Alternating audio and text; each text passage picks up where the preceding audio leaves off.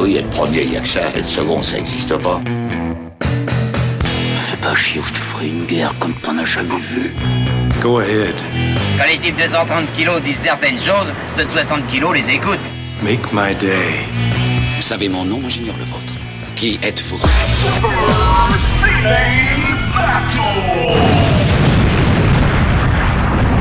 Le second, c'est un con. Super Ciné Battle, c'est le podcast où nous établissons le classement ultime du cinéma. Nous prenons vos listes de films que vous nous adressez pour les classer, du meilleur au pire, afin d'obtenir LA liste ultime. Ceci est notre épisode 107, et de l'autre côté de la France, j'ai l'espoir du genre humain Non, ça serait peut-être un peu survendre tes capacités. Tout du moins, un, on va dire un directeur engagé, Stéphane Boulet. Oui, oui, tout à fait. Bonjour Daniel, comment vas-tu Écoute, moi ça va plutôt bien. Toi, comment ça va? Euh, Écoute, ça va bien. Je viens d'apprendre de la bouche du porte-parole du gouvernement que je ne travaille pas, donc c'était assez cool. Euh, finalement, je suis assez content d'apprendre ça de façon officielle. Après Euh, deux semaines. Après, après, deux- voilà, après, après deux semaines, je suis- voilà, j'étais pas au courant, mais euh, mais ça fait toujours plaisir. Et du coup, après rarement, je vais aller cueillir des fraises, d'après ce que j'ai compris. Enfin, je comprends pas trop euh, le, la logique, mais bon, voilà. Écoute, attends, euh, attends, la semaine dernière, tu nous as dit que tu étais dans le volontaire pour t'occuper des des, des, enf- des enfants de soignants. enf- des enfants de soignants pour que les soignants puissent, au péril de leur vie, aller soigner des gens. Et qu'est-ce qui se passe? Pour maintenant, tu dois aller cueillir des fraises. C'est ça, a priori, voilà, a priori, voilà, je, écoute, faut, faut voir ça avec le gouvernement, c'est, eux qui décident, hein, ils savent mieux que nous, je ne sais pas trop. Et quid de la fraise hollandaise qui nous arrive euh, en masse? Ah bah oui, mais alors plus maintenant apparemment, du coup, c'est bien le problème. Ah, si je comprends. Ah bah, pff, écoute, j'ai l'impression qu'elle est toujours là, la fraise hollandaise. Donc, euh, sur ces considérations, bon, vous l'avez reconnu, c'est Stéphane Boulet et moi, Daniel Andriev. Nous présentons Super Ciné Battle et nous sommes en mode, euh, nous sommes en guerre. Nous sommes en guerre, exactement. Nous sommes en guerre euh, et nous sommes. le... marbre est en guerre aussi. Le marbre est en guerre et ça veut dire qu'on on est passé à un, un épisode par semaine. On n'a absolument rien à y gagner. À Mm. part euh, plus plus de taf. Voilà, puis en plus, on, on fait euh, ce podcast hein, selon les, les gestes barrières et, la- et les normes de distanciation sociale, hein, rappelons-le, euh, puisqu'on a largement plus d'un mètre entre nous euh, au moment où on enregistre. Déjà, je te connais à peine. Déjà, je sais pas à quoi tu ressembles en plus. Ah bah, ça fait tellement longtemps que je t'ai pas vu. J'ai j'ai peur. J'ai peur de ce que je verrai la prochaine fois. Donc voilà, nous nous produisons des podcasts plus rapidement. Ils sont un chouïa plus courts, mais ça nous permet au moins d'être là toutes les semaines parce qu'on sait qu'il y a des gens, bah, soit qui sont chez eux, soit qui continuent et sont forcés d'aller au travail. Et on en rigolait euh, pas juste les cueilleurs de fraises, mais tous les gens qui sont au premier rang et que ça soit Bah, les, Les- les caissières, notamment. les caissières, les boulangers, Ouais. les les prim- ceux qui travaillent dans les primeurs, les bouchers, euh, et Les médecins, évidemment, les médecins. Et les je sais qu'il y a aussi il y a aussi des gens qui euh, prennent un bol d'air frais et qui sont obligés même parce que sinon ils deviendraient maboule et ils, ils doivent aller courir. Bah écoutez, si vous avez un, un champ près de vous, si vous avez euh, quelque part où courir, bah profitez-en. Il y a Super Ciné Battle aussi. Je veux dire, on est un podcast. où vous pouvez faire ce que vous voulez. Moi, j'écoute des podcasts en faisant en faisant la vaisselle. Et euh, maintenant, je maintenant je fais mes mes, mes rendez-vous de travail. Je, je fais la vaisselle ou je donne le biberon en même temps. Ça me j'ai pas le choix maintenant. Et toi, ça va, t'as pas de biberon à donner, mais quand même, t'as les enfants. Il faut. Oui. euh, c'est hum, élever des enfants est un sport de combat, comme disait Bourdieu. Non, c'est pas c'est pas Bourdieu exactement. C'est pas exactement Bourdieu, mais Donc, euh, épisode 107, on est toujours sur les listes des années 2010 et euh, on se demande si on va pas bientôt changer, puisque Et- maintenant, bah oui, euh, au rythme où ça va, effectivement, on va peut-être à un moment donné euh, changer de décennie. on a déjà 50 listes, euh, 50 films dans la liste, ou plus exactement 49 films, puisque le 49e est Si j'étais un homme. Eh oui, eh oui, dé- déjà 49e. Et, Ouais. c'est- et je pense que sans divulgacher, c'est sans doute le classement le plus haut qu'il atteindra aujourd'hui.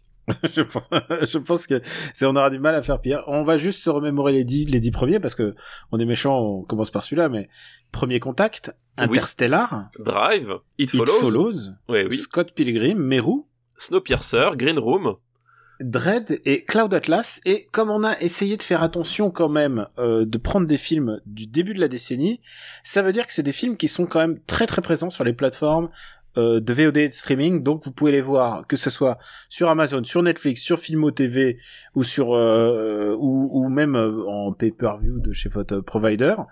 Euh, vous pouvez les voir sans aucun problème tant que vous avez de l'internet. Et euh, je sais qu'il parle de diminuer le, le, le flux, mais ça c'est pour euh, la journée. Euh, Le soir, normalement, il devrait pas avoir de problème. Euh, donc vous pouvez quand même, vous avez quand même le loisir, la possibilité de regarder des films. Et, euh, et nous, on est là juste pour en parler, euh, comme, comme deux, deux zigotos. j'ai envie de dire. Et on est là à les classer. Donc on vous a dit les 10 premiers, sauf que on va dire les 12 premiers, puisque À la onzième place, on a le dernier pub avant la fin du monde. le, le plus haute rentrée de, de l'épisode précédent, Et, Et juste en- en dessous, en 12e, le premier film français, Problemos. Problemos, qui est un film qui parle de pain de vie, si j'ai bien compris. Bah écoute, Problemos, on va dire que c'est un film d'actualité. Voilà. Voilà. Problemos, c'est genre le visionnaire euh, Eric Judor. Voilà, et- et voilà, eff- effectivement, le, le Messi. Je suis en train de regarder, c'est quoi le film qu'on a le plus mal classé? Ah, on a classé Cosmopolis sous Fatal quand même. Oui, ah, c'est vraiment vrai. que ça nous, c'est vraiment que ça nous plaît pas. C'est vrai, c'est vraiment qu'on n'a pas aimé. Et pourtant, Dieu sait qu'on aime le réalisateur. Donc, on vous remercie pour toutes ces listes et j'en profite. Et pour une fois, c'est- j'en profite au début de l'épisode. Merci à tous les gens qui s'abonnent et continuent de nous soutenir sur patreon.com/rpu. Euh, comme on l'a dit, on, on fait on fait vraiment ça pour euh, pour pour distraire les gens parce que c'est notre but premier, euh, instruire. euh, on n'aurait même pas cette prétention. Euh, vraiment distraire. On est là pour euh, avoir une conversation comme on le ferait, comme quand nous on marche ensemble ou qu'on est en bagnole ensemble. On parle tout le temps de cinéma. Donc on fait un podcast là-dessus. Ça fait quand même 107, 106 épisodes, 107 épisodes. 107 maintenant. épisodes, oui, 107 107 épisode. épisodes et, et on, moi d'abord moi je m'en lasse zéro quoi. Je suis très très très fan de ces moments où je me retrouve avec toi papa et euh, j'espère que si on sent un truc c'est à part à part évidemment notre expertise ou plutôt euh, mon expertise bien sûr quel escroc Mais à part ça c'est que bah c'est c'est la sympathie euh, qu'on a à poursuivre ces ces dialogues et vous faire participer puisque vous pouvez nous rejoindre euh, bah, sur le Discord pour parler parfois pour d- discuter directement avec nous et donc, euh, je remercie euh, ceux qui nous soutiennent sur patreon.com/rpu. Euh, merci à vous, à vous tous. Il y en a quelques-uns qui sont abonnés pendant cette période. Écoutez, euh, c'est adorable. Voilà. Et euh, maintenant, si on passait aux choses sérieuses, d'ailleurs, tout de suite, tout de suite euh, au vif du sujet. on va, on va plonger les deux pieds en avant dans le marbre comme Chuck Norris. Voilà. On va euh, commencer par une liste qui nous est envoyée par Mathieu Yassef. Merci Mathieu Yassef. Je crois qu'il y a déjà une liste qui est passée de lui il y a très longtemps Ah et bah, il nous envoie beaucoup de listes. Et le premier film de sa liste, c'est un film. Euh... Ah pardon. Le... c'est- ah, eh, Tu sais quoi J'ai même pas dit comment nous nous envoyer des listes. C'est vrai, Voilà. c'est vrai. Ah, Tu, Mathieu, tu, tu... nous pardonnes. Je voilà, vais- tu, je, tu je- manques à tous tes devoirs. je manque à mes devoirs pour nous faire parvenir des listes. C'est trois films par liste, un titre. Euh, que, pour vous donner une thématique et vous l'envoyez à supercinébattle@gmail.com. Même si on a reçu des centaines de listes, c'est toujours intéressant et moi je, je pioche souvent dans les derniers en fait, dans les derniers arrivés, mais parfois ça m'arrive de reprendre euh, d'autres listes. C'est toujours intéressant de voir ce qu'il y a, ce que ce que vous avez à nous offrir et et puis euh, c'est intéressant pour moi de faire un mélange euh, un mélange euh, ce qui fait Super Ciné Battle, c'est-à-dire on parle un peu de tout. Et donc le film de cette le- le- et donc le titre de cette liste c'est Intervention musclée. Intervention musclée. Ah, Écoute, écoute, il y avait une liste qui s'appelle euh, Nous sommes en guerre et, et qui nous est envoyée par euh, euh, par, mais, par Unbox Gaming et il y en a j'en ai pas vu un seul. Mais je peux te les dire ça, ça me fera des devoirs de vacances. Merci. Et ça s'appelle et c'est une s'appelle Nous sommes en guerre. Il appelle Testo- Testostérone moi le marbre. Et le premier film c'est très 13 Hours de Michael Beck. J'ai pas vu. Je l'ai pas vu non plus, je crois. ah putain. Bah écoute on se remettra à l'occasion. Il y a Rambo The Last Blood que j'ai refu- que je me suis dit non c'est bon. Je, je l'ai vu, je l'ai ah, vu. vu. Et La Peur, que j'ai pas vu. La C'est un Peur? film français. Ah non, mais j'ai pas vu non plus, tu vois. J'ai pas vu. Donc, ah bah euh, voilà, bah, des devoirs de écoute, vacances. Devoir de vacances. Tu peux les marquer dans le devoir de vacances? Alors attends, attends, attends, j'accède au document. Donc tu disais 13 Hour. euh, 13 Hours, Rambo, Rambo The Last Blood et La Peur. Eh bien, c'est noté. Je regarde où on peut regarder La Peur. Parce que La Peur, la France a peur. La France a peur. La Peur, La Peur est diffusée sur Orange, voilà. Il y a que... Ah, c'est un film sur les 14 la guerre de 14-18, écoute. Eh bien, ça, ok, ça, part, ça part très mainstream, donc déjà, je, je suis curieux. Voilà. Donc voilà pour cette liste. C'était la liste Activity. Maintenant, on retourne à la liste de Mathieu Yassef, qui est aussi une liste un peu musclée. Et on commence donc intervention musclée par Zero Dark Thirty de Kathleen Bigelow. Ah oui, Zero Dark Thirty, donc le, le film qui raconte la, traque, euh, capture et la mort de euh, eh bien Oussama Ben Laden, euh, voilà, par, euh, un commando de l'armée américaine. On en a déjà un petit peu parlé Ouais. en, en écho parce que il fallait forcément parler du précédent film de Kathleen Bigelow qui était aussi un film euh, très important qui s'appelle Hurt Locker, donc le démineur en français, et c'est un peu sa suite psychologique. Alors il y a effectivement une certaine euh, euh, une certaine euh, filiation entre entre les les deux films. Euh, voilà donc euh, c'est euh, comme on l'a dit voilà c'est un film qui qui en plus fin 2012 alors je sais plus mais euh, Ben Laden il est mort quand? Il est enfin c'est genre Alors, pas, pas, pas longtemps après il me semble. Alors hein. c'est ça le c'est ça le truc, c'est que il est mort presque en production.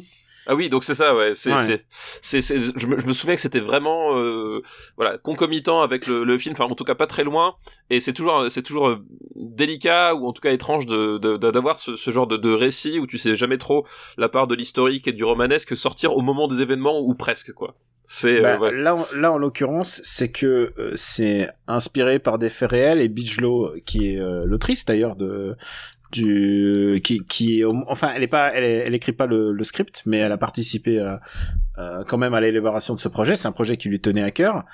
Et euh, s'inspire d'une d'une femme qui a vraiment existé puisqu'en fait en plus oui on faut le faut l'expliquer euh, c'est c'est pas l'histoire d'une militaire c'est une euh, c'est une analyste Oui, une analyse de la CIA, ouais. de la CIA qui est jouée par Jessica Chastain Je- Jessica Chastain, voilà. et euh, Dieu seul sait que Jessica Chastain peut jouer tout, mais je pense qu'elle a capturé l'essence de ce que voulait donner euh, Catherine Bigelow dans ce projet, qui est euh, qu'est-ce que tu fais quand tu as un objectif et que à la fin tu y arrives, quoi. C'est un peu ça.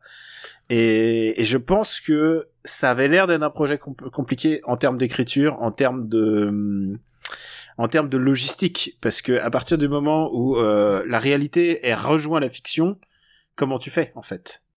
Oui, comment tu fais? Bah moi, le, justement, tu parlais, euh, qu'est-ce qui se passe quand on a un objectif et qu'on y arrive? Moi, je, je, je mets les pieds dans le plat, j'ai un énorme problème avec ce film-là, Ouais. et ça vient du personnage principal. Le point de vue de Chastain, tu veux dire? Voilà, le point de vue auquel je, je ne crois pas du tout. C'est-à-dire qu'en fait, c'est un, Ah ouais, moi, je, moi, je, au contraire. c'est- hein, c'est un personnage qui est mu par une espèce de, de, de... parce qu'en fait, en plus, il y a une espèce de vengeance dans le dans le dans l'axe du personnage de de, de Jessica Chastain, parce que genre c'est pratiquement une, enfin, je je me rappelle plus exactement, mais elle était au Pakistan, genre, c'était, Voilà, et- elle était, elle était, euh, donc oui, elle était, euh, il y a, il y a des scènes de torture aussi.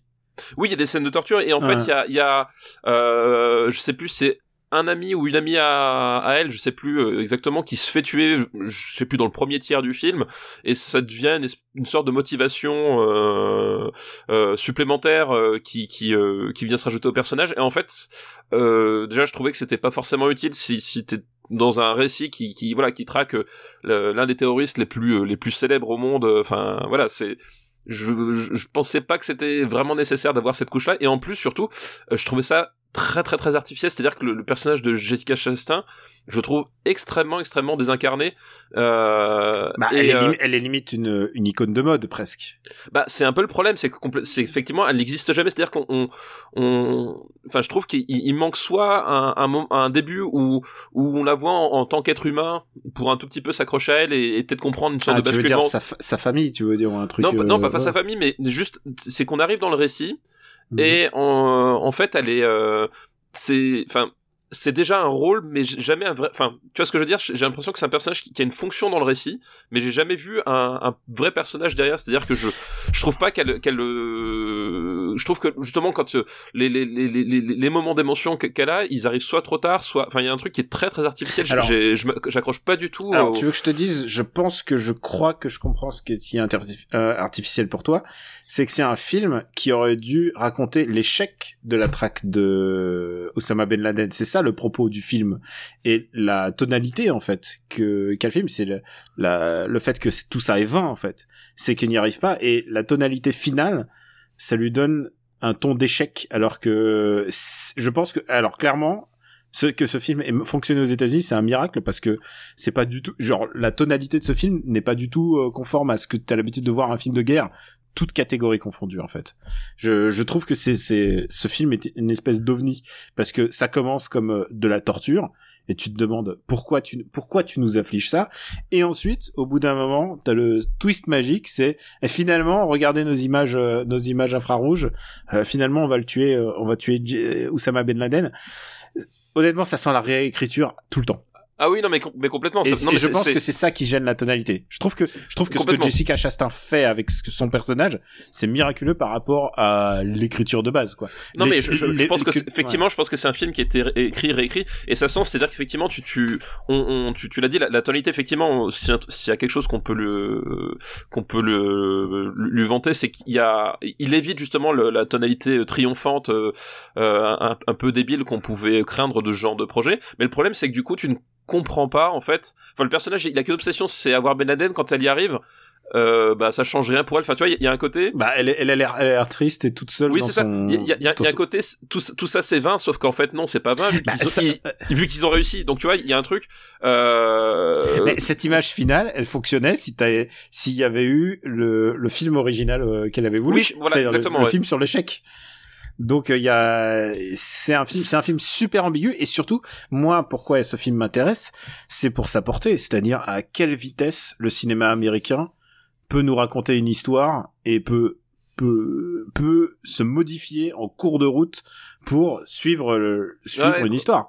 oui. Ça, c'est ça, c'est facile. Ça, ça me fascine absolument, et je trouve que le fait que Caitlin Bigelow euh, le fasse, c'est, je suis plutôt content qu'elle fasse ça plutôt que plein plein d'autres gens en fait. Tu vois, tu vois ce que je veux dire? Je pense qu'elle a plus l'intelligence de le faire. Mais le problème, c'est que je trouve que ça, ça en fait pas un bon film pour autant. Ça en fait un film intéressant d'un point de vue production, Et- et c'est super long. mais C'est trop long. c'est un film interminable.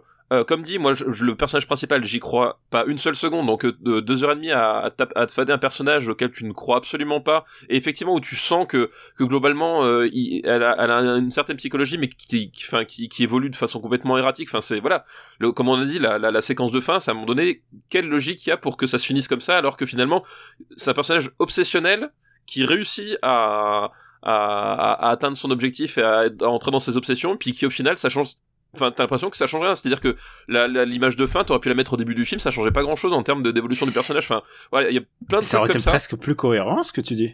Bah oui, peut-être, voilà. Ouais. Mais en tout cas, il y a, voilà, il y a un truc. Enfin, tu, fait un film dans lequel je- moi, j'ai pas réussi à rentrer. Et tout le talent de, de Catherine Bigelow en termes de, de mise en scène, voilà, la, euh, on peut pas nier que d'un point de vue purement technique, la, la, la mise en scène de la, de, de du, du film et particulièrement de la fameuse séquence de l'invasion de la maison à la fin.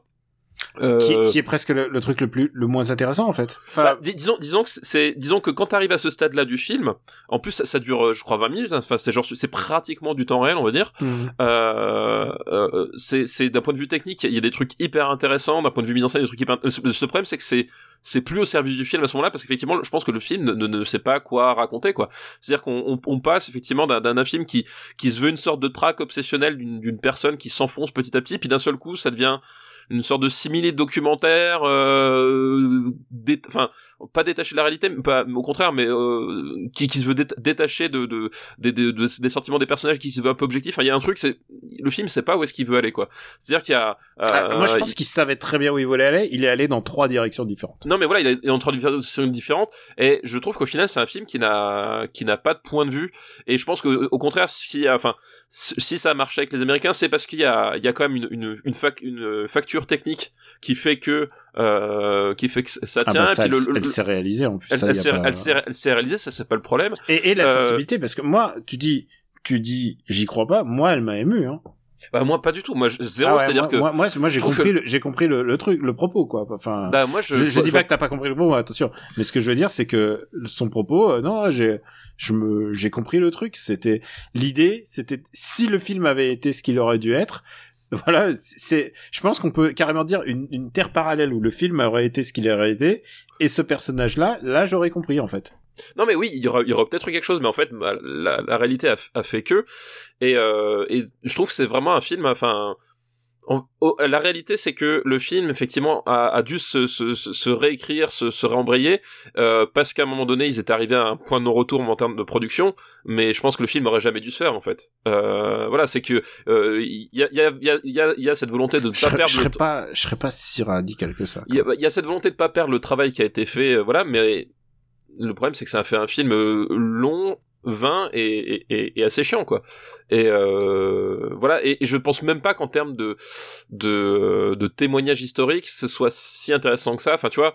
Euh, voilà, c'était euh, c'est pas de bol, c'est c'est pas de bol effectivement. Le, la réalité s'est télescopée avec un, avec une volonté de, de faire du cinéma, de faire du cinéma qui qui elle a fait ce qu'elle pouvait. Je, je, en plus je la blâme même pas, c'est-à-dire que je pense qu'effectivement euh, comment tu veux adapter ton film, comment tu veux changer ton, ton, ton film à bah, presque à, 180 degrés, parce que là, littéralement, on est sur... Euh, on, part, d'un échec et il faut faire une victoire. Voilà. Donc, euh, comment tu peux faire? Je pense qu'elle elle a fait ce qu'elle a pu, euh, mais au final, enfin, je trouve le film incroyablement en vain, quoi. Euh, moi, je trouve intéressant, mais je trouve parce que parce que c'est un objet, parce que je trouve d'abord super beau, et je rentre pas du tout dans l'aspect, tu sais, le waterboarding, le truc qu'on voit au début, euh, qui a fait scandale parce qu'il y a certains qui l'ont pris comme une volonté de de dire ah bah regardez ça a servi le waterboarding. Bah, le, le, le, le, problème le problème qu'il y a c'est que le film est ne sait pas ce qu'il veut dire et, et comme j'ai dit il est assez vain ce qui fait qu'au final cette scène là tu y colles exactement ce que tu as envie d'y voir. C'est-à-dire que, mm. enfin, c'est un film qui a pas de point de vue, honnêtement. Et, et, et, moi, je serais d'accord avec toi pour au moins la torture.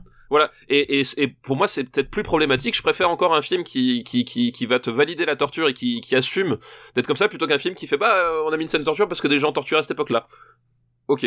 Tu vois ce que je veux dire, c'est qu'il y, y, a un mmh. truc, c'est, c'est, alors à ce moment-là, pourquoi tu mets ta scène si tu sais pas quoi en dire, quoi, si tu sais pas, mmh. enfin, voilà, je, euh, surtout chez, chez, Catherine Bigelow, parce que, mmh. euh, on, parce que je, je, suis pas hyper fan d'Art Locker, mais au moins qu'il y avait un vrai point de vue. Euh, le film qu'elle va faire après Detroit, tu peux pas nier que c'est un film qui est construit sur un point de vue de, de A jusqu'à Z. Là, euh, pour le coup, c'est, elle, elle, passe, enfin, je trouve qu'elle passe complètement à côté de, de, enfin, je veux juste dire, je préfère Detroit largement à ça, quoi. Ah bah oui, non, bien sûr, non, mais c'est, une évidence. Mais pour moi, voilà, c'est un film qui passe à côté de lui-même, quoi. Et euh, pour toutes les raisons qu'on a dit, mais... Euh... Donc euh, oui, je, je, ne pense pas, évidemment, enfin, euh, quand tu remets... quand tu remets le, le, le, on va dire, le, le la, la, construction, la sensibilité politique de, de Catherine Bigelow et la sensibilité d'artiste de Catherine Bigelow, je ne pense pas qu'elle a voulu faire un film euh, proto-torture. Euh, ah je pense que c'était pas du tout le propos. Évidemment. Mais évidemment que non. Le problème, c'est qu'effectivement, quand tu regardes le film en entier et que tu vois cette scène-là, euh, oui, tu c'est tu enfin c'est tu peux tu peux te poser la question oui comme il y a pas de euh, contexte euh, ça si si tu connais pas Catherine Bigelow c'est ça. j'imagine que mais c'est comme exactement le cas de James Gray quand il fait un film euh, genre We on the Night et que ensuite il y a des c'est James Gray qui le racontait qu'il y a des flics qui sont arrivés avec le pouce en l'air genre ouais bravo! Et genre il fait mais ils ont pas compris le film en fait. Ouais, ils ont... mais mais We on the Night t'as quand même des des ah non c'est un autre film oui. C'est un autre film mais t'as des t'as as des appuis intrafilmiques pour finalement te te, te dire qu'effectivement le fait que le personnage à la fin il ait perdu son euh, enfin il ait perdu euh, une grande partie de sa famille qui soit déprimé machin enfin tu tu dis qu'effectivement c'est c'est dur d'y voir une éloge de de la de police new-yorkaise alors que là voilà enfin c'est tellement enfin voilà le film a, dû tellement subir de contraintes et c'est finalement plus trop ce qui veut dire que tu tu peux pas dire que tu peux pas dire hein, si tu regardes que les éléments du film que le film est contre la torture ou pour la torture c'est juste bah il y a la torture dedans et c'est un peu court, jeune homme. Ouais. Alors, où est-ce que, tu le classerais? Donne-moi une idée. Euh, moi, je le mettrais. Euh... Moi, je préfère Super 8, par exemple. Alors, ouais, alors tu sais, c'est marrant parce que j'allais dire, je, moi j'allais dire, je peux pas le mettre sous Bohemian Rhapsody. Oui, moi non plus. Ok, on est. Oh, putain, on est d'accord du premier oh. coup, mais en plus c'est exactement là où je regardais. Putain. On est d'accord du premier coup alors qu'on dit pas la même chose sur le film. C'est ça qui. c'est la, magie du marbre. Voilà. Je pense que c'est un cas très très rare hein, où on est d'accord sur la place, mais on n'est pas d'accord sur le film. mais genre, on est d'accord vraiment, genre au millimètre près, c'est exactement ça. Je te disais, oh putain, c'est incroyable. J'ai envie de te profiter d'ici. euh, le deuxième film de cette liste, Intervention musclée est un film de Quentin Tarantino qui s'appelle Django Unchained. Ouf Ouf, ouf, On commence, on commence avec gros film. Gros film. On, on, on, commence avec Django Unchained. Alors, euh, j'ai un problème, c'est que Django Unchained, n'est peu de gens l'ont vu. Euh, film très peu disponible sur les plateformes. non, il est sur Netflix. un, petit film passé inaperçu. Euh, non, Avec des petits acteurs, des petits acteurs qui vont pas faire carrière, ça aussi. Il, il, est passé, il est, disponible partout. Euh, Django Unchained, bah c'est euh, c'est plein de choses. C'est vraiment plein plein de choses. C'est euh, c'est déjà euh, Quentin Tarantino qui fait enfin un, un Un western, au, au sens euh, premier du enfin il, il, euh, Kill Bill, euh, Inglourious Basterds, euh, c'était déjà des, des westerns largement hein, à, leur niveau, mais là il passe le, le on va dire le, le cap, c'est-à-dire en faisant un véritable western situé dans la période temporelle euh, du western. Donc ça c'est la première chose.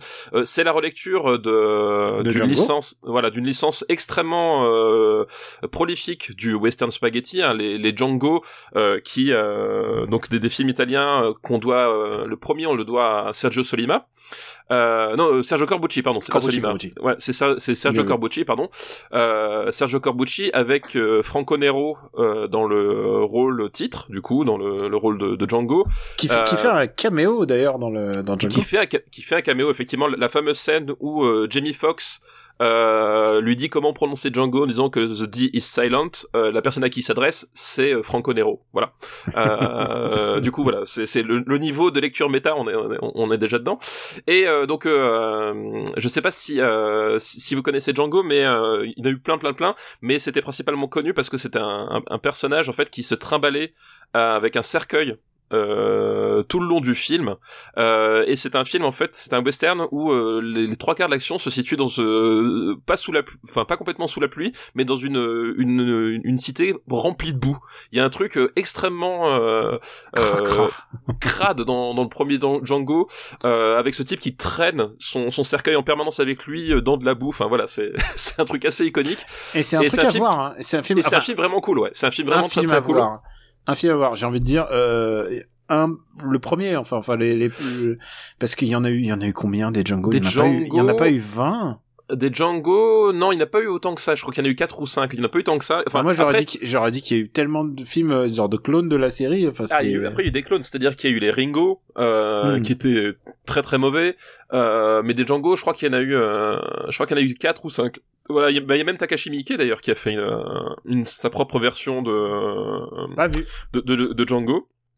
Voilà, donc c'est- c'est, enfin voilà, c'est c'est une licence, enfin en tout cas assez connue parmi les, les cinéphiles quoi. et parce que en plus c'est on, on en a parlé dans un autre épisode mais c'est parce que c'est la même période où les, les cinémas italiens étaient en plein en plein révolution de lui-même le ce qu'on appelle le Tout à fait, ouais. on a on a parlé de néo on je crois qu'on en a parlé hein, du néoréalisme italien et tout ça enfin Tout à fait, voilà. ça C'est- rentre dans cette mouvance et c'est un film qui accompagnait ça en parallèle et, euh, et qui était devenu ultra populaire et euh, qui était considéré comme kitsch. Rappelons-le, quand dans Once, Once Upon a Time in Hollywood, Tout à fait. quand, quand le mec ne veut pas aller en Italie pour euh, filmer des, des westerns euh, en Italie, c'est pour filmer ce genre de western. Exactement, exactement. Mm. C'était- Enfin, c'était- des, des genres très très très très mal vus.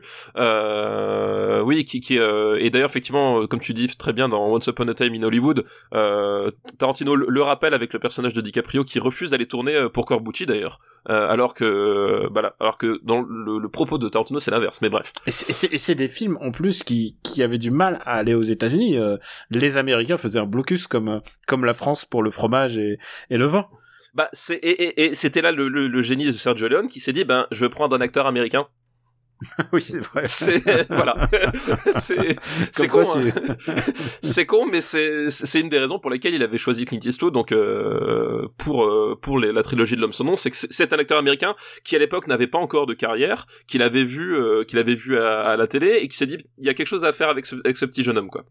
Et puis euh, Django, on en retrouve, on retrouve des traces dans, dans la culture populaire avant que ça soit euh, que ça soit repris euh, texto par euh, par Tarantino. On en voit, dans, euh, je sais pas si vous avez vu Red Dead, mais il y a des, Ah bah oui, complètement, oui. enfin, enfin, il y en a, il y en a un où il, il a les, les les guns dans son dans son cercueil. Enfin, tout ça, ça vient de ça.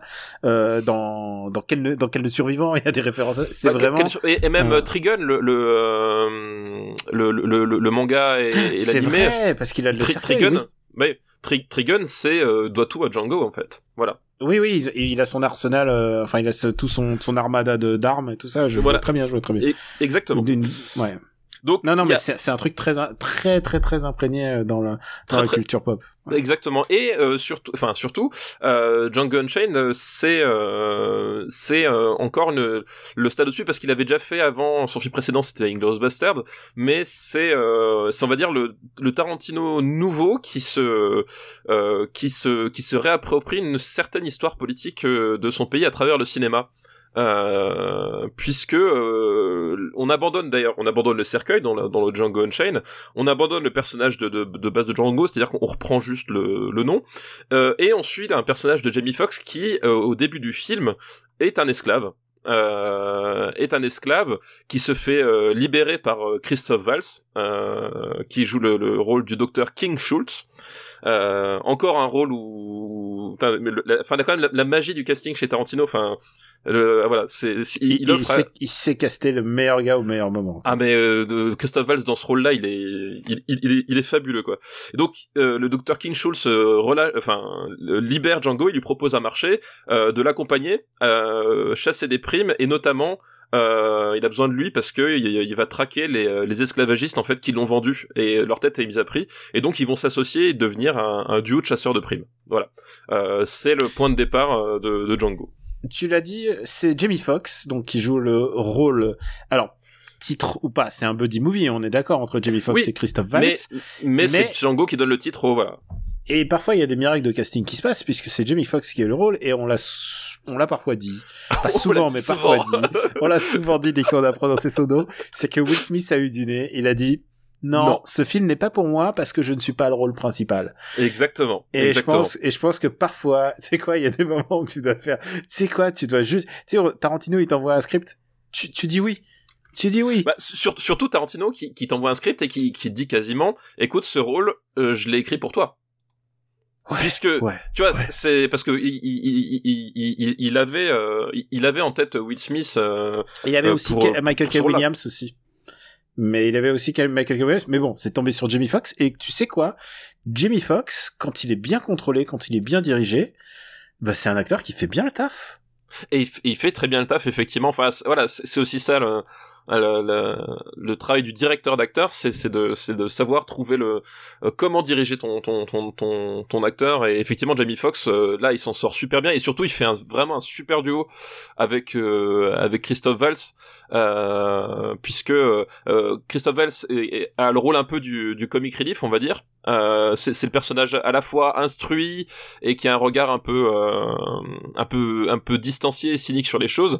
Et Jamie Foxx, au contraire, c'est celui qui d'un seul coup, euh, qui n'avait jamais accès à tout ça et qui d'un seul coup euh, découvre la liberté en fait et euh, apprend euh, petit à petit à, à, dompter cette liberté et à, et à devenir quelqu'un puisqu'il n'était personne au début du film. C'est ça en fait l'histoire de Django Unchained quoi. Mm. c'est tellement ça que le film peut se, se, résumer à cette, à cette phrase que, que qu'il prononcera, qu'il prononce, qui, qui, perso Django va se réapproprier quand il dit "nigger on a horse". Euh, c'est littéralement le, le, le, le, propos du truc, c'est que euh, on ne voyait pas de noirs sur les sur les chevaux parce que tout simplement c'était des esclaves, ils avaient entre guillemets c'était une convention sociale qui n'avait pas le droit de monter sur un cheval et là d'un seul coup on a un personnage qui apprend à être fier de monter sur un cheval quoi. C'est un film qui est à la fois qui est euh, d'apparence euh, quand même c'est un film pop, c'est un film où on s'amuse, c'est un film où il y a des vannes, c'est un film Tarantino quand même, c'est un film c'est un film où où il y a une volonté quand même. C'est un film où il y a Walton Goggins aussi.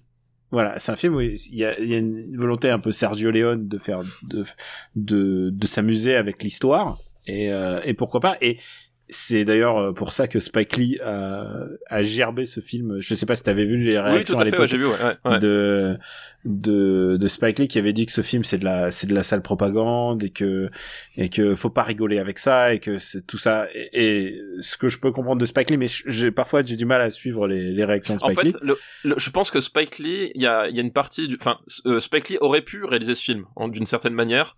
Euh, c'est possible aussi ouais. ouais parce qu'effectivement c'est le, le, fait est que Tarantino a, a, aborde le western sous l'angle de l'esclavage et c'est quelque chose qui je sais pas si c'est le premier à le faire mais en tout cas à ce niveau de, de notoriété c'est le premier à le faire. Euh, et c'est vraiment et il met vraiment ça au cœur de, de son film. C'est à dire que c'est même pas une toile de fond ou quoi que ce soit. C'est que euh, euh, l'idée c'est qu'il va faire euh, il va littéralement faire un, un, une sorte de baignure au pays du western spaghetti quoi. Et il y a il y a ce, ce propos de euh, bah, que que Tarantino se met à la, à la position de Spike Lee. Mais après c'est du cinéma enfin seul Tarantino pouvait faire ce film ce film là tel qu'il l'a fait tel qu'il qu existe oui tout à parce fait que d'abord d'abord le western est un genre qui n'intéresse plus grand monde à part, euh, à, à, part Tarantino. à, part, à part Tarantino à part nous en tant que spectateurs parce que moi moi dès qu'il y a un, un, truc qui ressemble à du western même un truc de western dépressif j'y vais euh, c'est un genre, c'est un genre mineur maintenant le, le western et du coup euh, quand il y a un truc, une offre nouvelle en plus euh, comme Django Unchained, moi je trouve ça toujours euh, toujours passionnant. et après il y a tous les trucs qui reviennent à la surface sur le fait que Tarantino abuse. Bah évidemment il y a le mot nigger qui revient très très souvent et que Tarantino en joue comme dans, comme si c'était une euh, une insulte pop. Mais je pense moi c'est mon c'est mon en mon fort intérieur il y a Samuel Jackson qui joue qui joue dedans. Samuel Jackson tu peux pas tu peux pas dire que c'est quelqu'un qui est qui est un, mec qui ne s'est pas impliqué dans la dans la cause des noirs. C'est genre si tu peux pas faire cette insulte à Samuel Jackson et Samuel Jackson qui qui je me souviens d'une interview il disait mais c'est normal d'utiliser ce genre de mots. C'est le mot qu'on utilisait à l'époque. C'est comme si tu, tu faisais un film qui, qui parle de l'homophobie sans faire d'insultes homophobes, un film qui parle de l'antisémitisme sans faire d'insultes antisémites, en fait. Alors, il y a, y, a, y a de ça, et puis surtout, il y a, y a même une... C'est un vrai problème, hein. c'est un, un vrai souci de représentation, hein, oui. Oui, et puis il euh, y, a, y a effectivement ce, ce, ce contexte-là, parce qu'effectivement, euh, c'est compliqué de, de, de, de, faire un film sur un, un noir qui devient, enfin, en fait, qui devient un citoyen, enfin, c'est littéralement ça, hmm. qui devient un citoyen sans avoir la réaction des gens qu'il considéraient justement comme un moins comme un moins qui utilisait le, le mot nègre. Et il y a même une, une, lecture euh, une, lecture euh, méta dedans. C'est-à-dire qu'effectivement Tarantino avait déjà été euh, critiqué pour l'utilisation de, de ce mot-là dans, dans, dans, dans, ses dialogues des, des films précédents. Puisqu'effectivement tu, tu l'as dit il, il l'utilisait comme une insulte cool parce que bah, dans Jackie Brown et tout ça voilà. et parce qu'il y avait aussi à un moment donné dans la dans, dans, dans la population noire américaine une réappropriation du terme.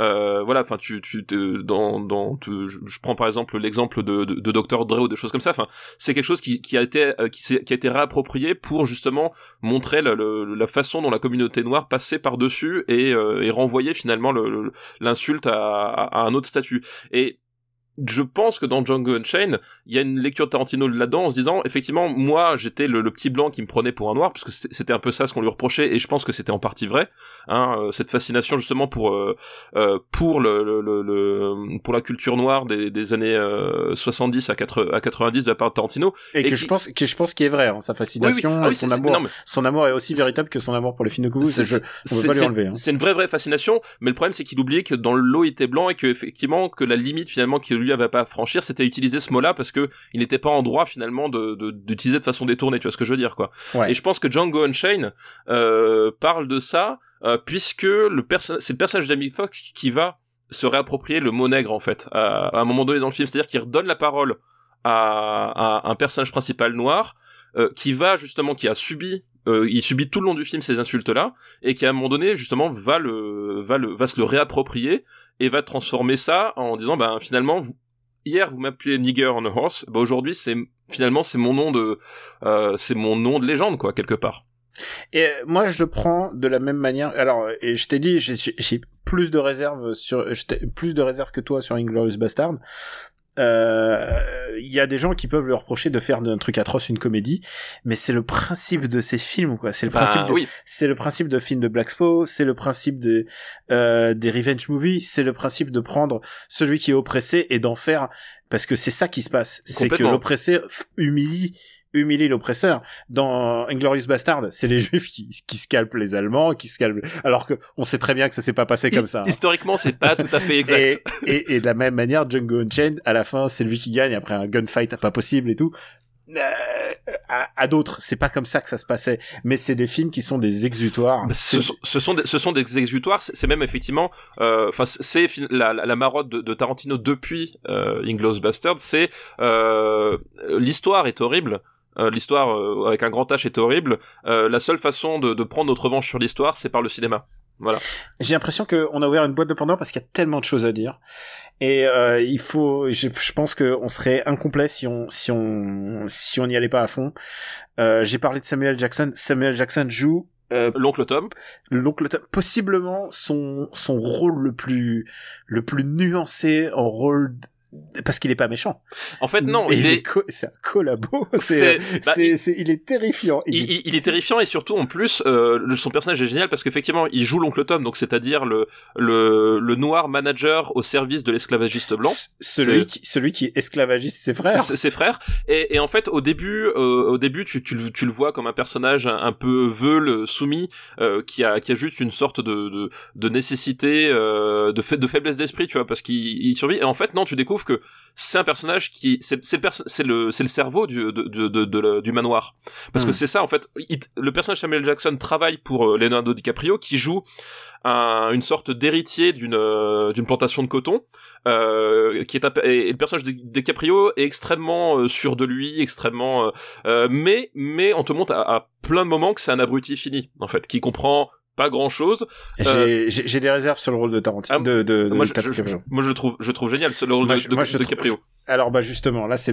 on, on va diverger. Je, parce que justement je, toi, tu pense pas- que, je pense que Caprio, il a, il a 20 ans de pas non moi, moi je trouve pas du tout au contraire parce que ça fait partie de son personnage justement oui, le- il, le le, il le perso- joue tel cas, mais, mais je Le- pense que parce pour que son euh, personnage un parce que son personnage de- Ouais, vas-y, euh, vas-y, vas-y, vas-y. Parce que justement, le- tout le truc de son personnage, c'est que il, il vit dans l'ombre de son père. Son père, en fait, est, mort. Il a hérité de la, il a hérité de la, de la, de, la plantation de coton et le, pe- le personnage Samuel Jackson travaillait pour son père. Euh, et en fait, euh, il passe son temps à, à être à être sûr de lui et à être euh, à, se croire plus intelligent enfin aussi intelligent que son père alors qu'en fait à plein de moments le, film nous montre que finalement c'est un type qui qui, qui n'est pas très cultivé qui n'est pas très intéressant et que le vrai cerveau finalement de Machiavelli là-dedans c'est le personnage de Samuel Jackson qui à un moment donné a vu cette faille euh, lors de la passation de de de, de pouvoir entre le entre le, le père et le père et le fils. On le voit pas mais on comprend qu'en fait le vrai le vrai personnage intellig- in- intelligent de la plantation c'est le personnage de Samuel Jackson. C'est on est vraiment sur un sur un pur méchant euh, enfin il, il prend une dimension complètement euh, complètement supérieure parce que en fait le personnage de DiCaprio disparaît assez vite du récit. Enfin assez vite. À la hauteur de 2h45 quoi. Euh, mais le, le- on se rend compte que finalement le, le Oui, vrai méchant le, Encore une fois, c'est, c'est, les, c'est les films Tarantino, quoi. et, et, voilà, je trouve que DiCaprio le joue super bien justement ce, ce euh, cet équilibre euh, du, du type qui passe son temps à se donner l'air d'eux et qui en fait n'est jamais à la hauteur Alors, de, de ce qu'il prétend. Alors, je comprends bien et je pense que posé comme ça, c'est c'est c'est un bon argument parce que euh, il est cohérent par rapport à ce qu'il est. Je pense que pour la force du film, ça aurait été plus intéressant d'avoir un roublard, un un un, un vrai un esclavagiste auquel tu tu crois et là il est un petit peu guignolesque et là c'est un peu Tarant euh, c'est un peu excuse-moi encore deuxième fois que je je zappe sur son nom. C'est un peu DiCaprio qui veut en faire des tonnes. La séquence dont on- tout le monde parle où il s'éclate la main, c'est encore Caprio qui rampe pour essayer de faire de l'acting. Ah, je, et- je- je suis pas du je- tout d'accord. Je suis pas du tout d'accord. J'y crois, j'y crois pas du tout. Euh, je Ah, suis, si, moi- je- moi, je- j'y crois pas du tout, du tout à son personnage. Moi, moi justement, je crois, je crois à son personnage. Enfin, parce que je trouve qu'il, euh, pour le coup, euh, je trouve qu'il joue pas du tout euh, ce rôle-là comme il joue euh, les ces autres rôles qu'on qu'on lui a donné de, à- après le- son, son passage chez chez Scorsese. Parce qu'au contraire, c'est un personnage justement qui je trouve qui qui passe son temps à masquer sa, sa- ses, pro- ses propres faiblesses, euh, qui qui en fait justement a besoin à un moment donné de de de de, de, surcompenser. C'est un personnage qui surcompense tout le temps. Ouais, ouais, je, Et je, je veux, je veux bien le croire, mais ce que je veux dire, c'est que filmiquement, euh, sur le résultat, je pense que j'aurais préféré voir un, Michael Ironside. J'aurais préféré voir un, un vieux roublard plutôt qu'un Bah, jeu- je pense je pense que ça c'est pas que ça je pense que et ce que tu dis euh, sur le fait que c'est en fait c'est Samuel. Jackson le le cerveau de l'o- l'opération c'est c'est pas con hein, parce que comme ça ça ça, ça rend le, le tout cohérent je pense que je pense que juste c'est moins fort c'est juste c'est moins fort Ouais, moi, je, moi, je trouve que ça fonctionne vraiment, vraiment super bien comme ça. Euh, Enfin, moi, je, je, je- et je trouve qu'il il, il, il joue, il joue, euh, il le joue super bien. Enfin, toute la, justement, toute la scène du dialogue où, où, il, où il, cherche les, les bases pseudo-scientifiques de, de l'esclavagisme Ah, euh, ouais. des, des Noirs, et, et où justement, il, il développe tout un argumentaire qui, enfin, c'est la, c'est la, c'est la théorie de l'absurde. C'est-à-dire que son, son argumentaire est est, cohérent en, en termes de en termes de cyclique, c'est-à-dire que si tu prends son argumentaire isolé de tout fait scientifique ou toute réalité extérieure, il, il a une certaine cohérence interne. Le problème, c'est que euh, le, dès que tu le remets dans, dans, le, dans le contexte qui est la vraie vie, euh, ça c'est complètement absurde. Et le fait que lui s'y accroche tellement, enfin, je trouve que justement, et, et, et ça parle aussi de cet aspect-là, c'est-à-dire qu'à un moment donné, le le- l'esclavagisme et, le, et, le, et cette forme spécifique de, de racisme, c'est pas du, euh, c'est même pas du racisme ordinaire. C'était qu'à un moment donné, c'était des gens qui s'étaient auto-persuadés qu'ils étaient dans leur bon droit, tu vois. Euh, je pense pas que tu convaincras que, que- je pense que vraiment j'aurais eu besoin d'un, quelqu'un de assez costaud face à Christopher Valls et, Ah, moi, je trouve qu'il s'en sort parfaitement. Enfin, voilà, moi, je Non, mais il donne tout ce qu'il a, hein, et ça se voit, hein, euh, ça se voit, il est à son maximum. Euh, et moi, mon principal grief avec le film, en plus, et, et celui-là, il est vrai, mais c'est presque la marque Tarantino, et celle-là, c'est là où il est allé au, au, au bout de son style, c'est que je pense qu'il y a 20 à 30 minutes de trop. Et je pense que la dernière, le dernier tiers, pas le dernier tiers, mais le dernier quart, euh, c'est un petit goût de on y retourne. Et Alors, je on- pense que à partir du moment où il y a la capture et ensuite on revient ensuite pour refoutre le feu et tout ça, je pense que euh, je pense qu'il y avait un moyen de mieux écrire ça.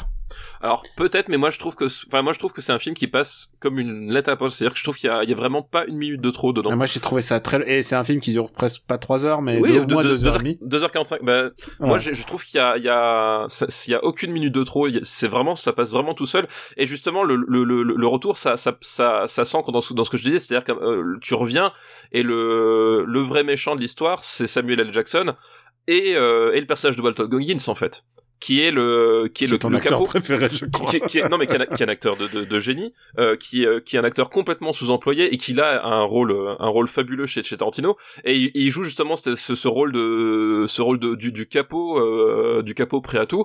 Et que voilà, le, quand Django euh, revient et qu'il règle une dernière fois ses comptes, enfin, on, on est venu là pour ça aussi, c'est-à-dire qu'à un moment donné, c'est comme si tu disais, euh, oui, le, le méchant à la fin de Die Hard, le blond, c'est pas logique qui, euh, qui, qui, qui survive et que, bah, quand même venu là. C'est comme, c'est comme l'affrontement final de, la fin de l'arme fatale. Effectivement, est-ce qu'il était nécessaire? D'un point de vue euh, narratif Peut-être pas, mais en même temps, le film est tend vers ça et tu comment passer à côté quoi? Ouais, ouais, ouais. Je pense qu'il y, avait moyen, et je pense que là, c'est le problème de Tarantino, surtout le Tarantino de cette décennie, c'est que euh, personne ne revoit sa copie. Il, envoyait direct le, scénario à, Harvey, comme on l'appelle dans le milieu, et, euh, et genre et Harvey lui disait bah écoute c'est bon parce que Tarantino, si- s'il y a bien, s'il y a deux personnes de libre à Hollywood, c'est simple, c'est Tarantino et euh, Clint Eastwood. Voilà, c'est les deux personnes les plus libres de faire ce qu'ils veulent, et les autres, euh, les autres n'y touchent pas.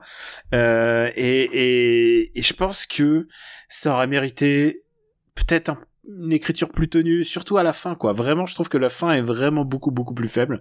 Et en plus, euh, que le personnage de Christopher Valls est abandonné en cours de route. Bah, il est pas abandonné. Il, Oui. il lui arrive, il lui arrive quelque chose qui l'empêche d'être. euh, oui, voilà. Non, mais je veux dire, Mais il, en est même temps- parachuté, il est parachuté dehors. Ouais, mais en même temps, je trouve que sa sortie est, ex- est, est exceptionnelle.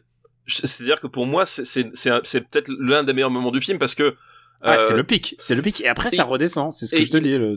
Ah, je, je trouve pas que ça redescende parce que le, le, le, le film a, je trouve, a, a des vraies raisons de continuer et j'a- j'adore la, la, la fin, j'adore la conclusion. Enfin, quand il est sur les, quand euh, quand Jamie Foxx est sur les est sur les ruines en flammes du euh, du truc et qu'il est sur son château, euh, sur son cheval et qu'il lui fait faire un, un pas de cirque en fait sur son cheval. Et c'est, enfin, c'est c'est l'un des plus grands fuck you que que je connaisse au cinéma et je trouve ça fabuleux quoi. Tu vois, c'est c'est merveilleux et et la façon effectivement dont le personnage de Christopher Valls sort du récit, je la trouve aussi fabuleuse parce que c'est tellement cohérent avec son personnage, ce, presque ce regard caméra qu'il adresse et qui fait euh, j'ai pas pu m'en empêcher. Enfin tu vois, c'est enfin je trouve c'est du c'est du vrai il y, a- vraiment du du, génie là-dedans et euh, enfin moi je je je trouve c'est un c'est un film euh, enfin c'est un de mes Tarantino préférés. Ah ouais, pas, moi, pas du, pas du tout, mais, mais je comprends et la portée, et, Et en plus, j'en vois l'intérêt, mais, argu- mais vraiment, argument massu, argument massu, il y a deux fois James Remar dedans. il y a deux fois James Remar, et je ne vois pas assez James Remar, et surtout, il est tout le temps dans les films de Tarantino, il, a, il est masqué, non? Non, il est pas masqué en fait. Il, joue deux personnages. di- En Ah fait, oui, il, joue un des un des deux types qui euh, qui dans la séquence de- du début. Non, il est, il est masqué dans l'autre. Oui, Oui, oui, exactement. Il est masqué dans l'autre. Euh, là, il, là, il joue un type qui, euh, il joue un des deux, un des deux frères esclavagistes dans la séquence du début, et il joue euh, l'homme de main de, de, de DiCaprio euh, sur la, la, la deuxième moitié du film. Et James Remar, qu'est-ce qu'il pourrait jouer quelqu'un à part- Rappelons-le, James, on est très fan de James Remar ici. Euh, Est-ce qu'on pourrait, on pourrait commencer à le classer euh, Ouais. euh, il y a ah, euh, juste euh, pour l'anecdote, est-ce que tu sais qu'il y a une suite à Django Unchained? Euh, en bande dessinée, ouais. en bande dessinée. Ouais, tout à et fait, ouais. c'est euh, c'est le seul BD que je connaisse qui a été coécrite enfin écrite en tout cas par Tarantino. Elle est coécrite par Matt Wagner à qui on doit Grendel qui est un, un très chouette BD enfin très chouette. C'est jamais gay Grendel. Et, euh, et les couvertures et ça peut être trompeur mais les couvertures sont signées Jay Lee. Et Jay Lee est le mec qui a dessiné euh, Dark Tower que tu connais. D'accord, oui, tout voilà, à fait. c'est- qui, qui- dont, dont le recoupant avec le, le film, tu vois, tu, tu vois les, les liens qui se font un Qui, qui se font, ouais, tout à fait. Allez, on va le faire. Alors, don- donne-moi ton truc, parce que moi, je te, je te dis tout de suite, Bah ouais, ça, va sûr. hyper haut pour moi.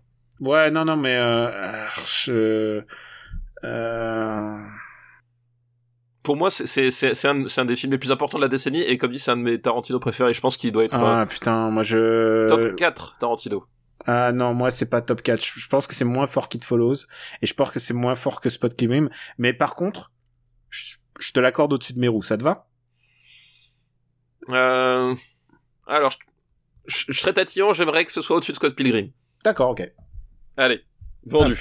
Voilà. T'as vu comment je te l'ai donné Ah ouais, ton ouais, bien, joué, bien joué, bien joué, bien Non, joué. non, mais- Putain, on, eh, on, on voit le type de- d'expérience, hein, tu vois, il sait comment mener sa barque. Ouais, ouais, non, mais après, euh, mais après, tu sais quoi, en vrai, euh, non, mais c'est un, c'est un film qui, c'est un film qui se défend, mais genre, si tu me demandais de le revoir, Django Unchained, je préférerais revoir Scott Pilgrim, tu vois. Ah non, moi, je, moi, je, je, je, je revois Django Unchained tout de suite. Puis en plus, Non, enfin, d'accord, ok. on a même pas parlé, mais en termes Mais de, je de mise en scène, t'as tellement, enfin, t'as tellement Je de, saurais de- m'en souvenir le jour où je, j'arroserai mon arbre de vie. c'est ça. non, mais il y a, voilà, il y a, il y a tellement d'idées dans- de, de mise en scène dans le montage. Enfin, c'est, enfin, c'est vraiment, je trouve, c'était, Tarantino qui revenait en pleine possession de ses moyens, quoi. ben, moi, c'est, c'est pas le Tarantino le plus fort de cette décennie pour moi. Ah, c'est pas le plus fort de la décennie non plus. Non. Et alors, il y a un dernier film de cette liste, évidemment. Euh, oui, parce qu'il y a d'autres films dans cette liste. Oui, oui, c'est vrai. Et le troisième film de cette liste, c'est un film d'Antoine Fuqua. Oula. qui s'appelle Equalizer. Et- ah, Equalizer. Ouf. Euh, parce qu'on aurait, on aurait pu tomber sur bien pire. hein. Ah oui, je sais. Alors, Equalizer, c'est à la base, euh, c'est une série télé, je crois. Hein. Je, je crois que j'ai très peu de souvenirs d'Equalizer. Euh, Ah ouais je, je- Ouais, genre. Ah, bah, je m'en souviens assez bien, moi. Alors, je sais qu'il y a Denzel, bien sûr. Évidemment. En fait, Equalizer, euh, dans mon souvenir, c'est bon, c'est l'adaptation de série télé, mais je crois que c'est pas très très important. Euh, L'idée, c'est que le personnage de Denzel Washington est un agent de la CIA à la retraite. Alors, je crois que c'est CIA, je sais plus si c'est CIA, NSA ou bon. Euh, Mais tu sais quoi? Il est très sûr de lui. Ça, je me Euh, souviens.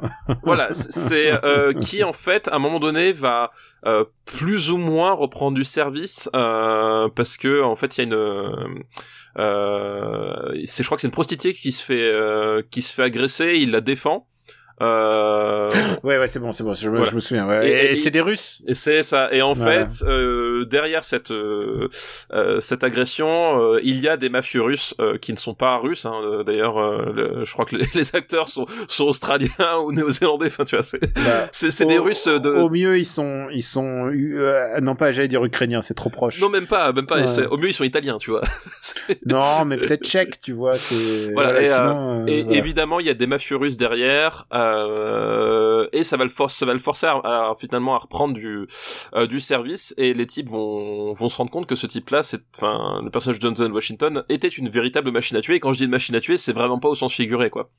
C'était une, oui, c'est, c'est exactement ça. C'est, c'est très, c'est presque comparable à John Wick en fait. C'est bah c'est quasiment le même scénario que John Wick, sauf qu'effectivement tu remplaces le chien par une prostituée.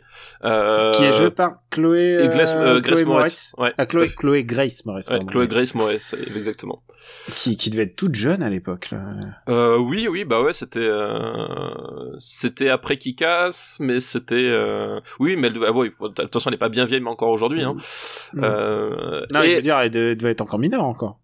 Ah, limite, euh, ou- ouais, je sais pas. Alors, je sais pas quel âge elle avait dans, dans qui casse. Mais encore une Ouais. fois, c'est c'est une de ces, ces actrices là qui ont qui ont explosé euh, en, en quelques en quelques films. Mais, quelques films, ouais. mais si tu regardes un jour la, la carrière de Chloé, Chloé ah, putain, j'y arriverai. Chloé Grace Moretz, euh, elle a joué dans des milliards de films. C'est Oui, genre, oui, elle, ouais. a, elle a plus joué que Cadmerade et, euh, et Elle, elle- a même, elle a même joué dans le remake de Carrie au bal du diable. Ah, ça, j'aurais pas pu te dire. ah bah si, moi je peux, je peux te le dire parce que je l'ai vu. Donc euh, voilà. Et donc euh, Equalizer, tu l'as dit, c'est euh, dans l'esprit c'est assez proche de John Wick, sauf que on est sur euh, une approche qui est un, qui est moins euh, moins comic book hein, que que que John Wick. Hein. Elle est Euh, moins dans l'exultation de la violence. euh, voilà. Et puis même l'univers autour, est, enfin John Wick, c'est tout un univers euh, fantasmagorique qui, euh, qui qui qui est assez cool et qui permet de donner justement euh, un peu de profondeur au truc. Là, on est sur un truc plus classique, un espion de la CIA, mafieux russe, euh, assez assez classique. Euh, c'est moins porté justement sur euh, sur l'humour décalé. Et puis à la mise en scène, c'est Antoine Fuqua, donc c'est quand même moins carré aussi. Hein, faut dire ce qui est. Antoine Fuqua, c'est pas un très très bon metteur en scène. Il a ses moments.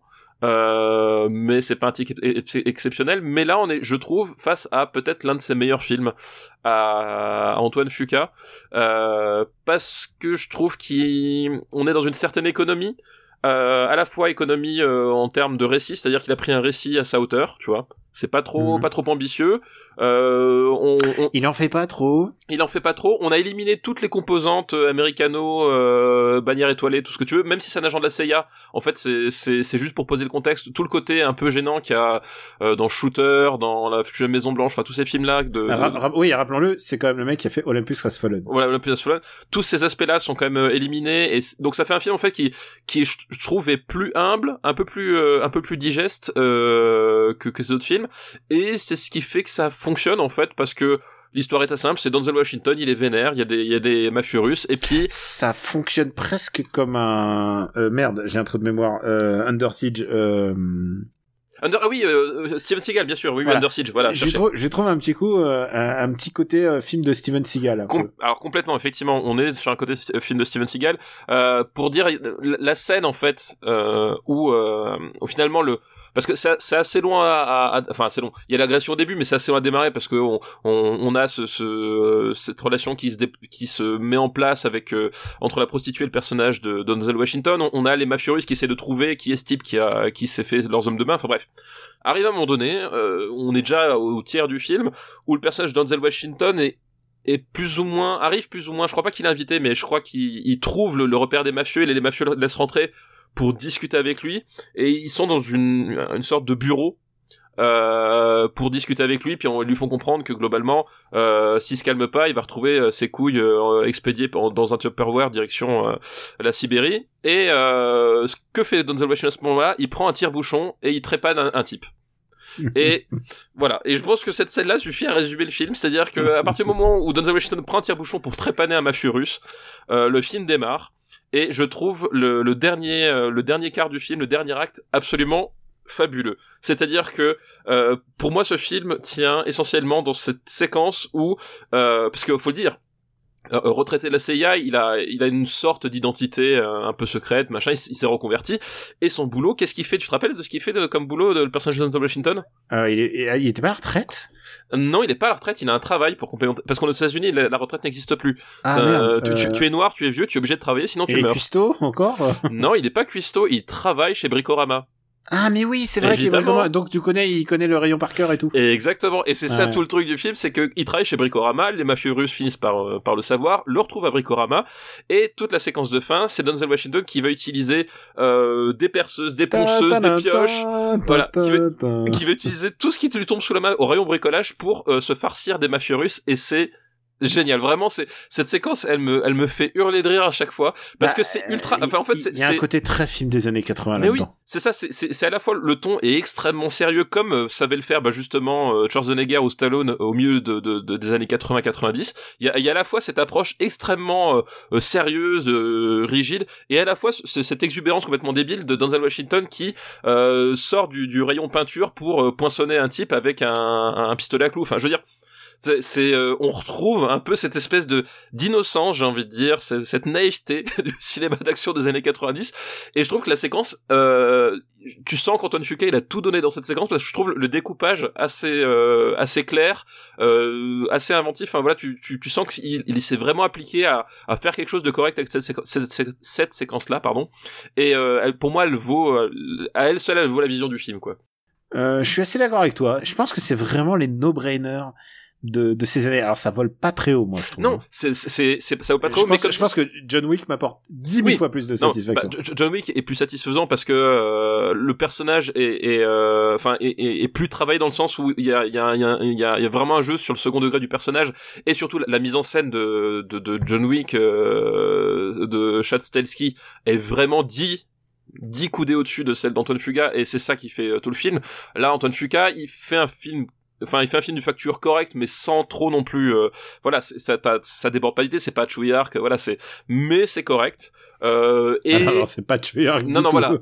C'est pas genre, genre, on est loin, on est Mais, mais, loin. mais pour une fois, pour une fois, c'est propre. Pour une fois, c'est un peu humble et pas trop. euh, Enfin voilà, il, il sait Et comment placer. Denzel, et Denzel, tu sais quoi? Moi, il y a, c'est un acteur que j'aime bien en fait, Denzel.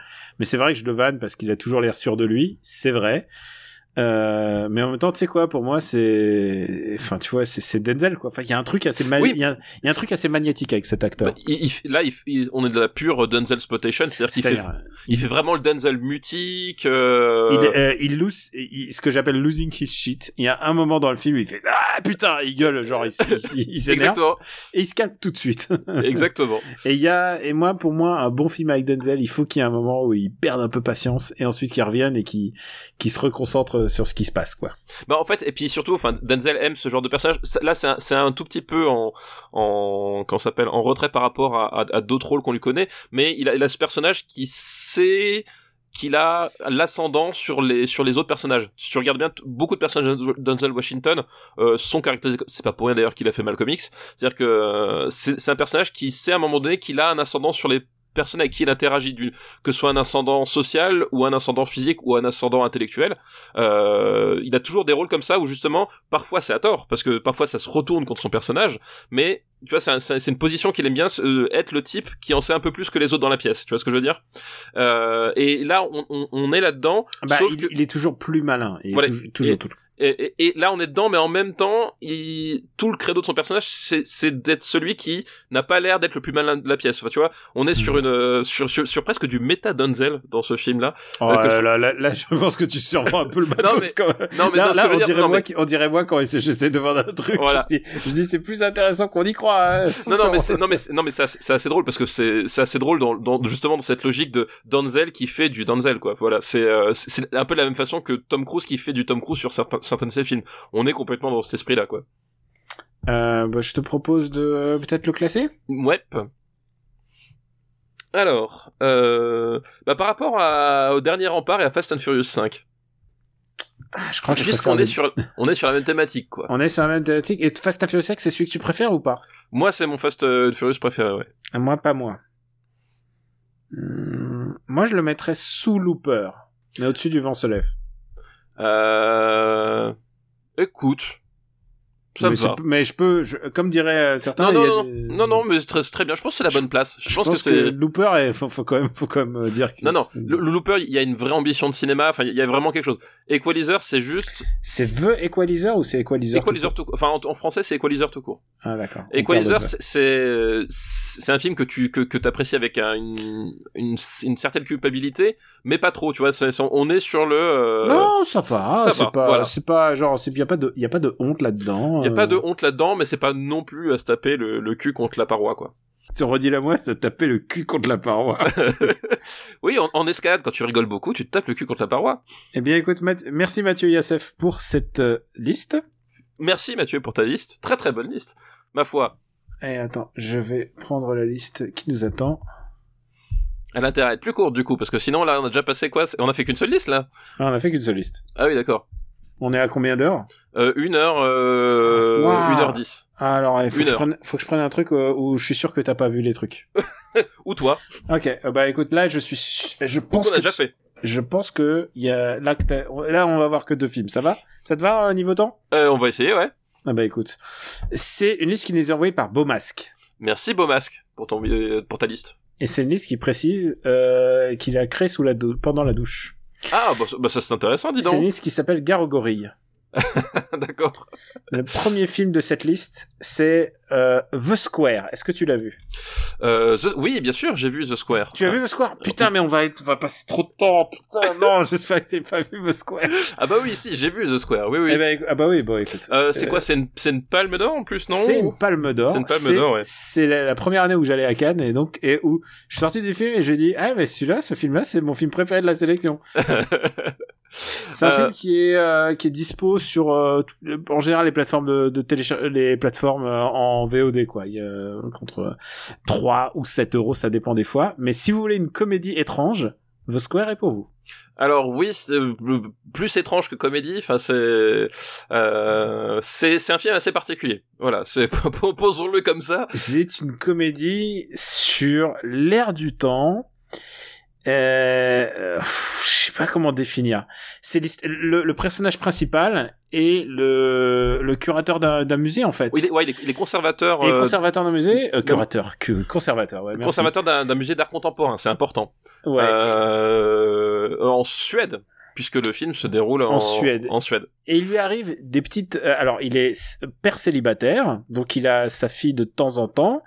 Euh, il a une, euh, il a une relation avec une journaliste, euh, avec une journaliste qui le, qui est jouée par Elisabeth Moss. Oui, tout à fait.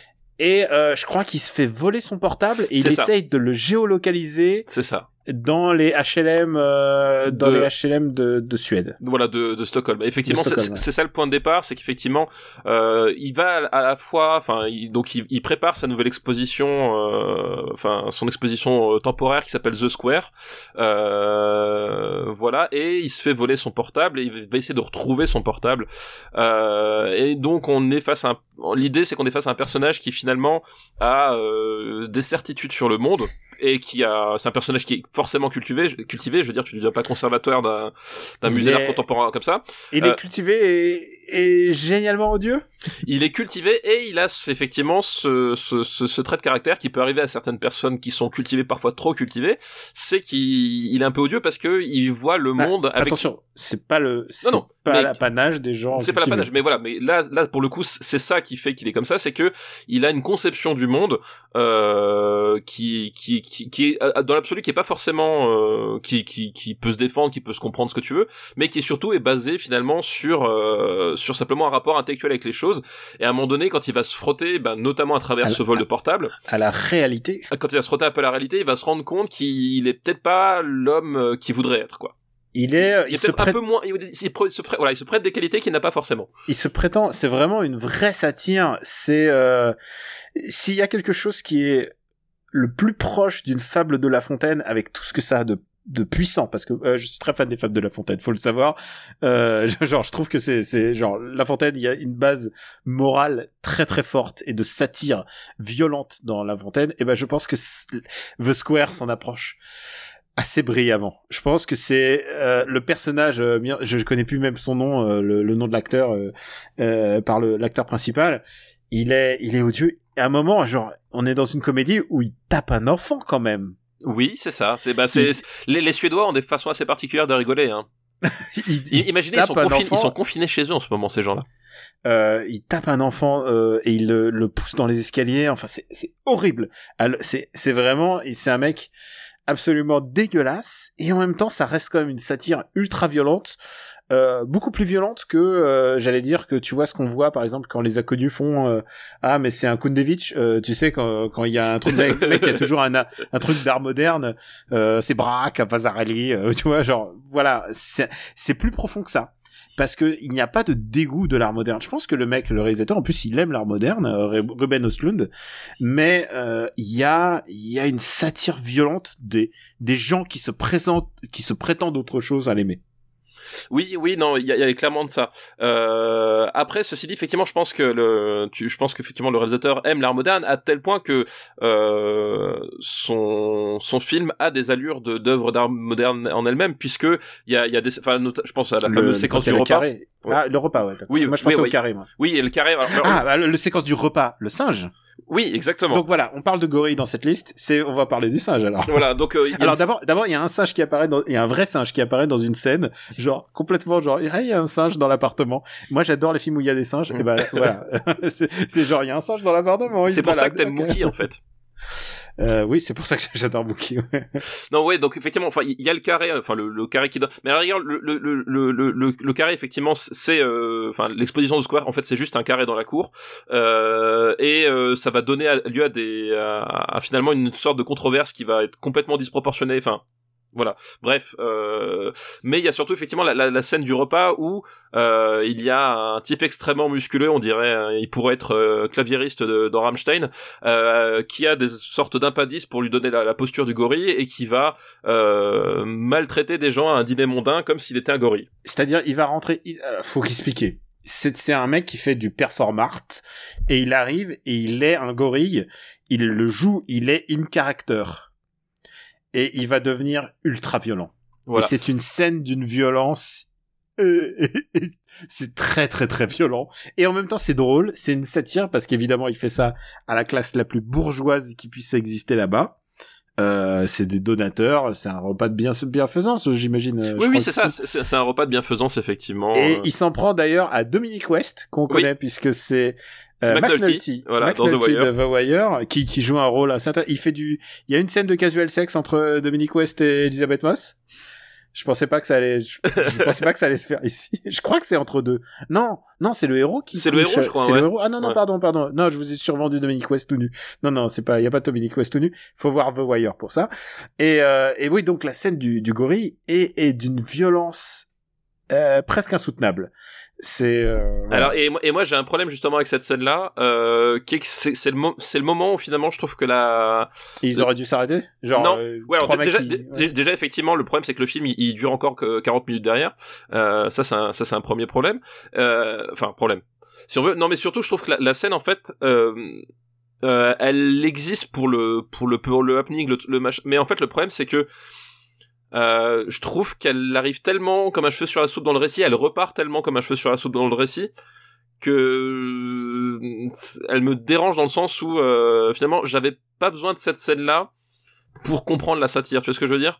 C'est qu'à un moment donné, il y a, j'ai l'impression, en tout cas c'est comme ça que moi je l'ai ressenti, que je le je vois, j'ai l'impression a un moment donné où je sais, je me fais, je me fais plaisir à, à filmer pendant pendant 20 minutes un, type qui pousse des cris de singe et qui euh, qui tire sur des, des cheveux de de de de, de, de femmes de la de la haute de la haute société euh, euh, suédoise quoi. Il y a y a un truc je voilà, là, là, en plus c'est la scène emblématique, enfin c'est la scène qui, qui sert de, euh, qui est sur l'affiche, etc. Qui est sur Je- l'affiche, ouais. Ouais, c'est, je pense qu'il y y a vraiment un côté, il est conscient du fait que c'est une scène qui allait, qui allait choquer, et en fait je trouve que tu l'enlèves du récit, le, le film n'a pas, n'a pas moins de force ou moins de, tu vois ce que je veux dire?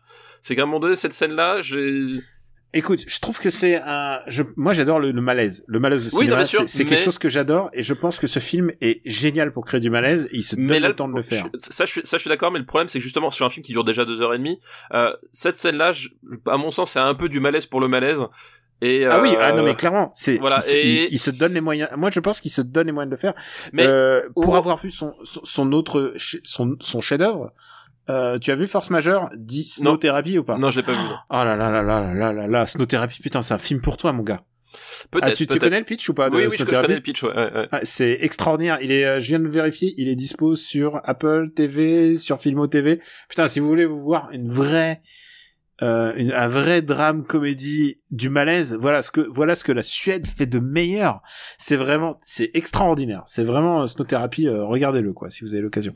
Mais ouais, non, non, moi j'adore quand ce mec-là, il va jusqu'au bout de son cinéma et il fait quelque chose que personne d'autre fait. Et ça, c'est un argument qui je sais va être sensible à ton petit cœur, c'est de voir voir quelqu'un qui va jusqu'au bout et qui ne transige pas avec son art, euh, avec un sens de la satire et du et du pastiche euh, comme j'en vois jamais. Personne ne fait ça. Personne ne va au fond comme ça.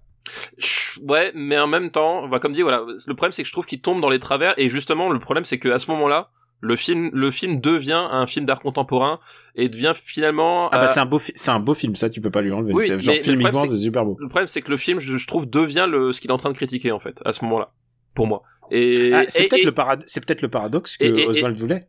Oswald, alors, euh, ouais, alors je, pardon.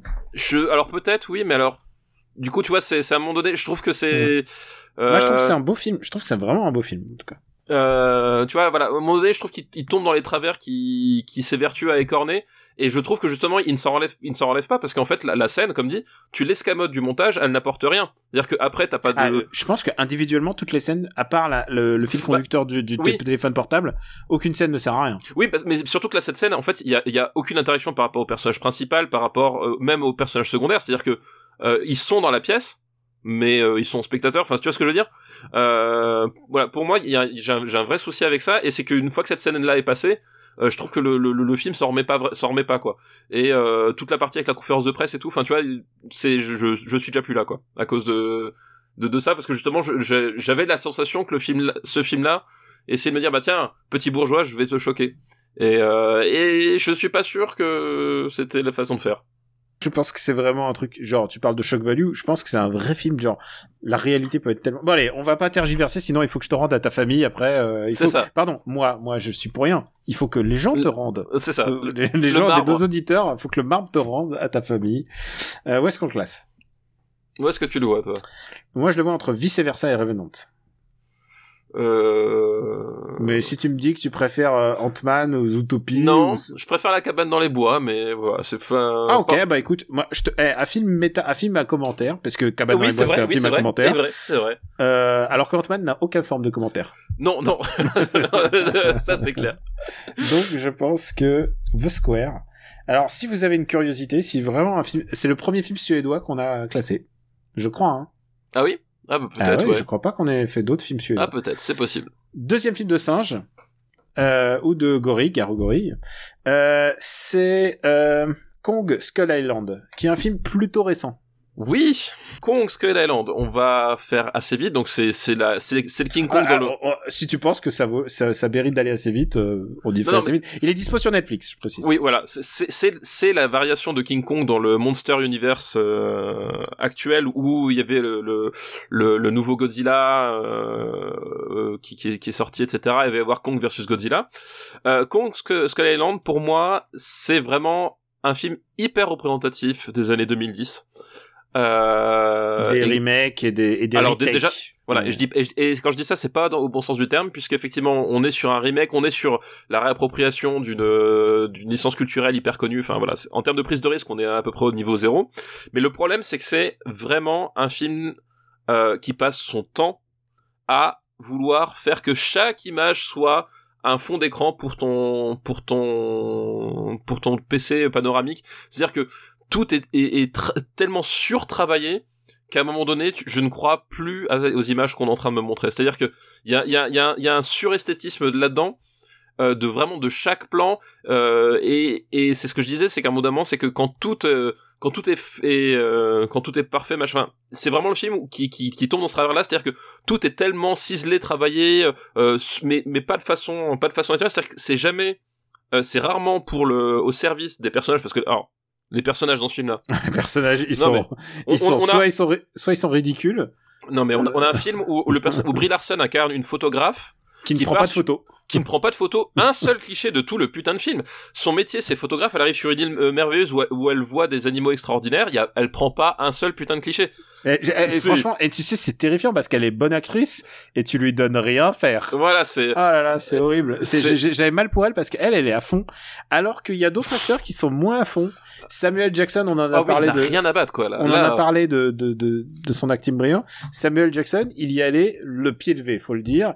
Il y a John C. Reilly, tu te souviens, John C. Reilly? Parce que ah, je il l'ai revu- horrible. je Ouais, il Je revu il y a pas longtemps, ce Ouais. film, ou du moins un bout.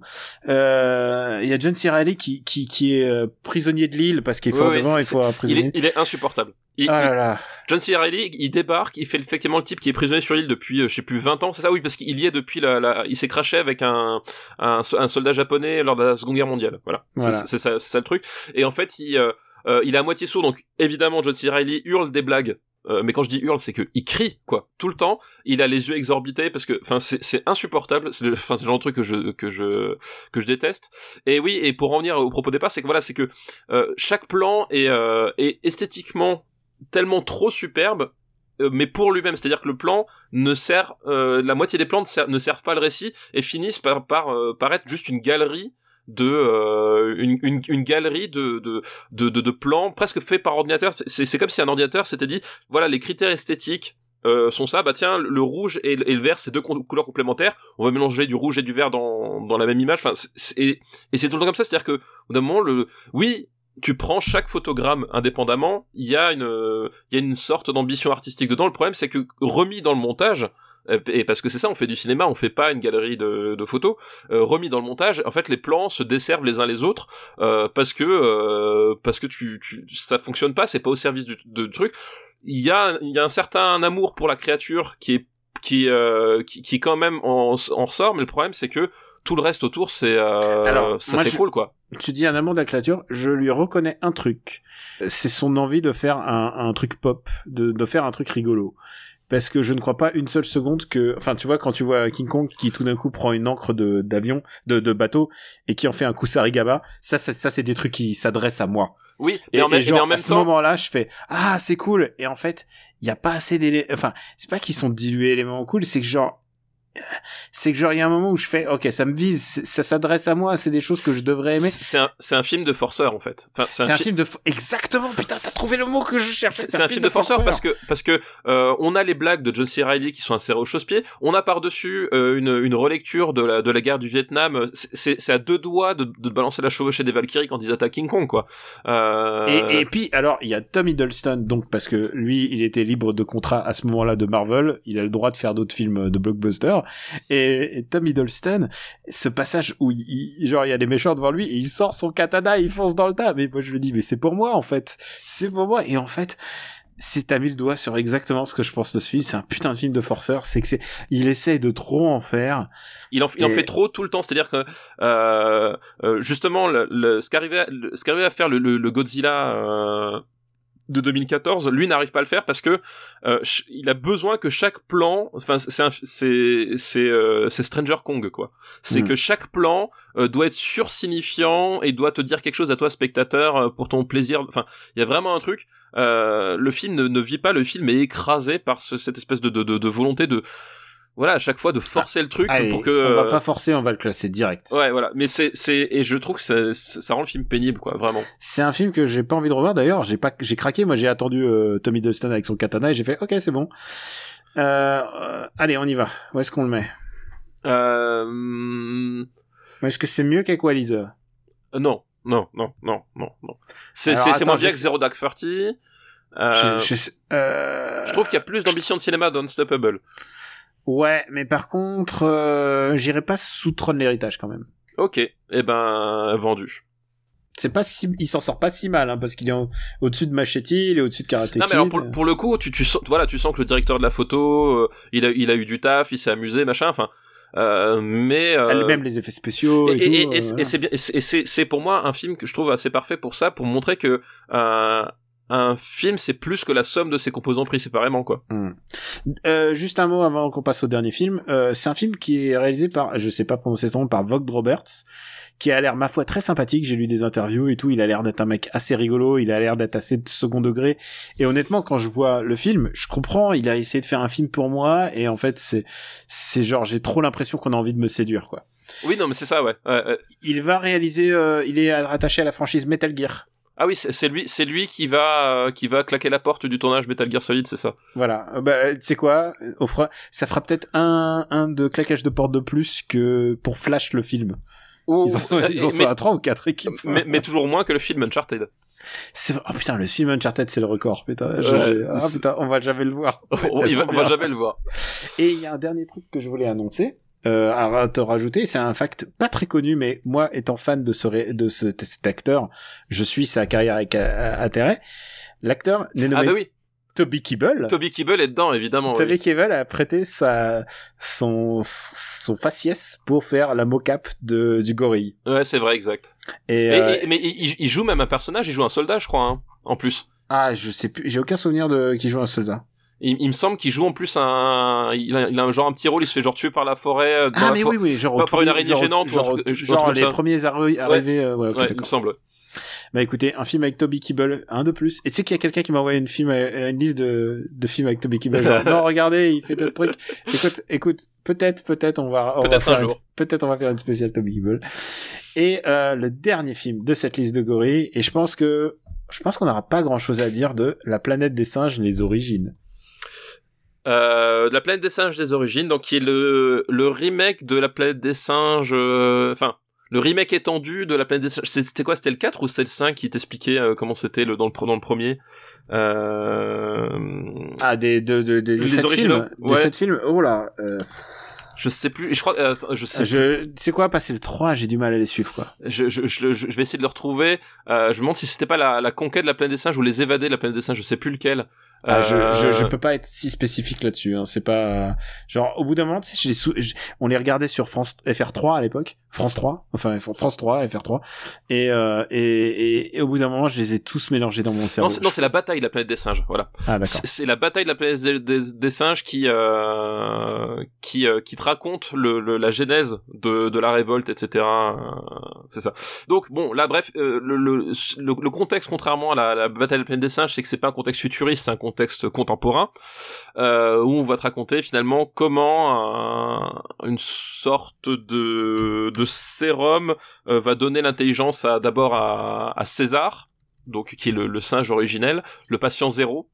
Euh, C'est un peu notre futur hein, qui est en train de s'écrire là. exactement, et qui va en fait euh, entraîner euh, entraîner la révolte des, des singes, la prise de conscience des singes, parce que euh, voilà, alors je sais plus, il essaie de guérir Alzheimer, je crois, hein, le, le, le personnage principal qui est fait par James. Franco. Ouais, son. Voilà, son, Oui. son truc. Euh, et en fait, il fait des tests sur les singes et en fait, ça rend le, le singe super intelligent, euh, tellement intelligent qu'à un moment donné, il va libérer d'autres singes et, et voilà. Et c'est, oui, voilà, c'est les origines.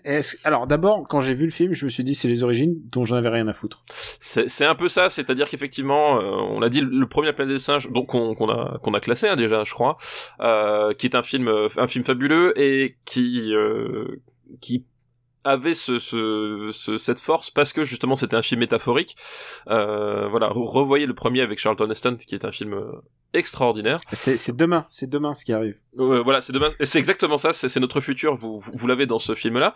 Et effectivement, et mais c'était déjà le cas de la première licence des années 70, euh, enfin 60-70, euh, où ils ont euh, étiré le concept jusqu'à faire des, enfin la bataille planète des singes. C'est bref, voilà. Bah ils en ont fait une- un cinéma d'exploitation quoi. Voilà, c'est ma exploitation. Et effectivement, commencer par euh, les, enfin, c'est, tu t'en fous un peu. Enfin, en fait, surtout, tu t'en fous de savoir qu'à un moment donné, le singe, il a reçu un, un sérum de couleur vert fluo qui le rend intelligent et qu'il et que il va l'administrer à d'autres singes et que c'est ça qui va les, rend- enfin, voilà, c'est, ça, ça, on s'en fout en fait complètement. Si vous, si vous voulez un film où vous voyez James Franco qui parle à un singe, Ce film est fait un- pour vous. Voilà, c'est c'est si si c'est votre kink, c'est fait pour vous. Et pour moi, c'est genre c'est c'est genre c'est genre Osef le film, mais d'une force. je- Voilà. Et si j'avais à le revoir, je dirais non parce que ça m'ennuierait trop. Mais par contre, il y a un truc positif de ce film, c'est que ça nous a donné des suites que j'attendais encore moins et qui étaient vraiment mieux. Alors les suites sont vraiment mieux. je- hmm, Ah je- si, quand même, vraiment mieux. Euh, j'ai, des, des problèmes avec On la, avec parle- les suites. On parle de singes avec des guns, des Oui, guns non, mais sur voilà, des chevaux. Voilà. C'est oui, on, on parle effectivement d'un, singe avec des sur un cheval avec euh, deux M16 en akimbo. Et ça, ça, ça, ça, ça, ça me parle. Ça, Euh, ça c'est pas forceur parce que ça arrive à la fin. Ah non, c'est pas c'est pas du tout forceur. Non non non non. non. Ça, c'est, je pense que c'est un, un hommage au, au, à- au singe.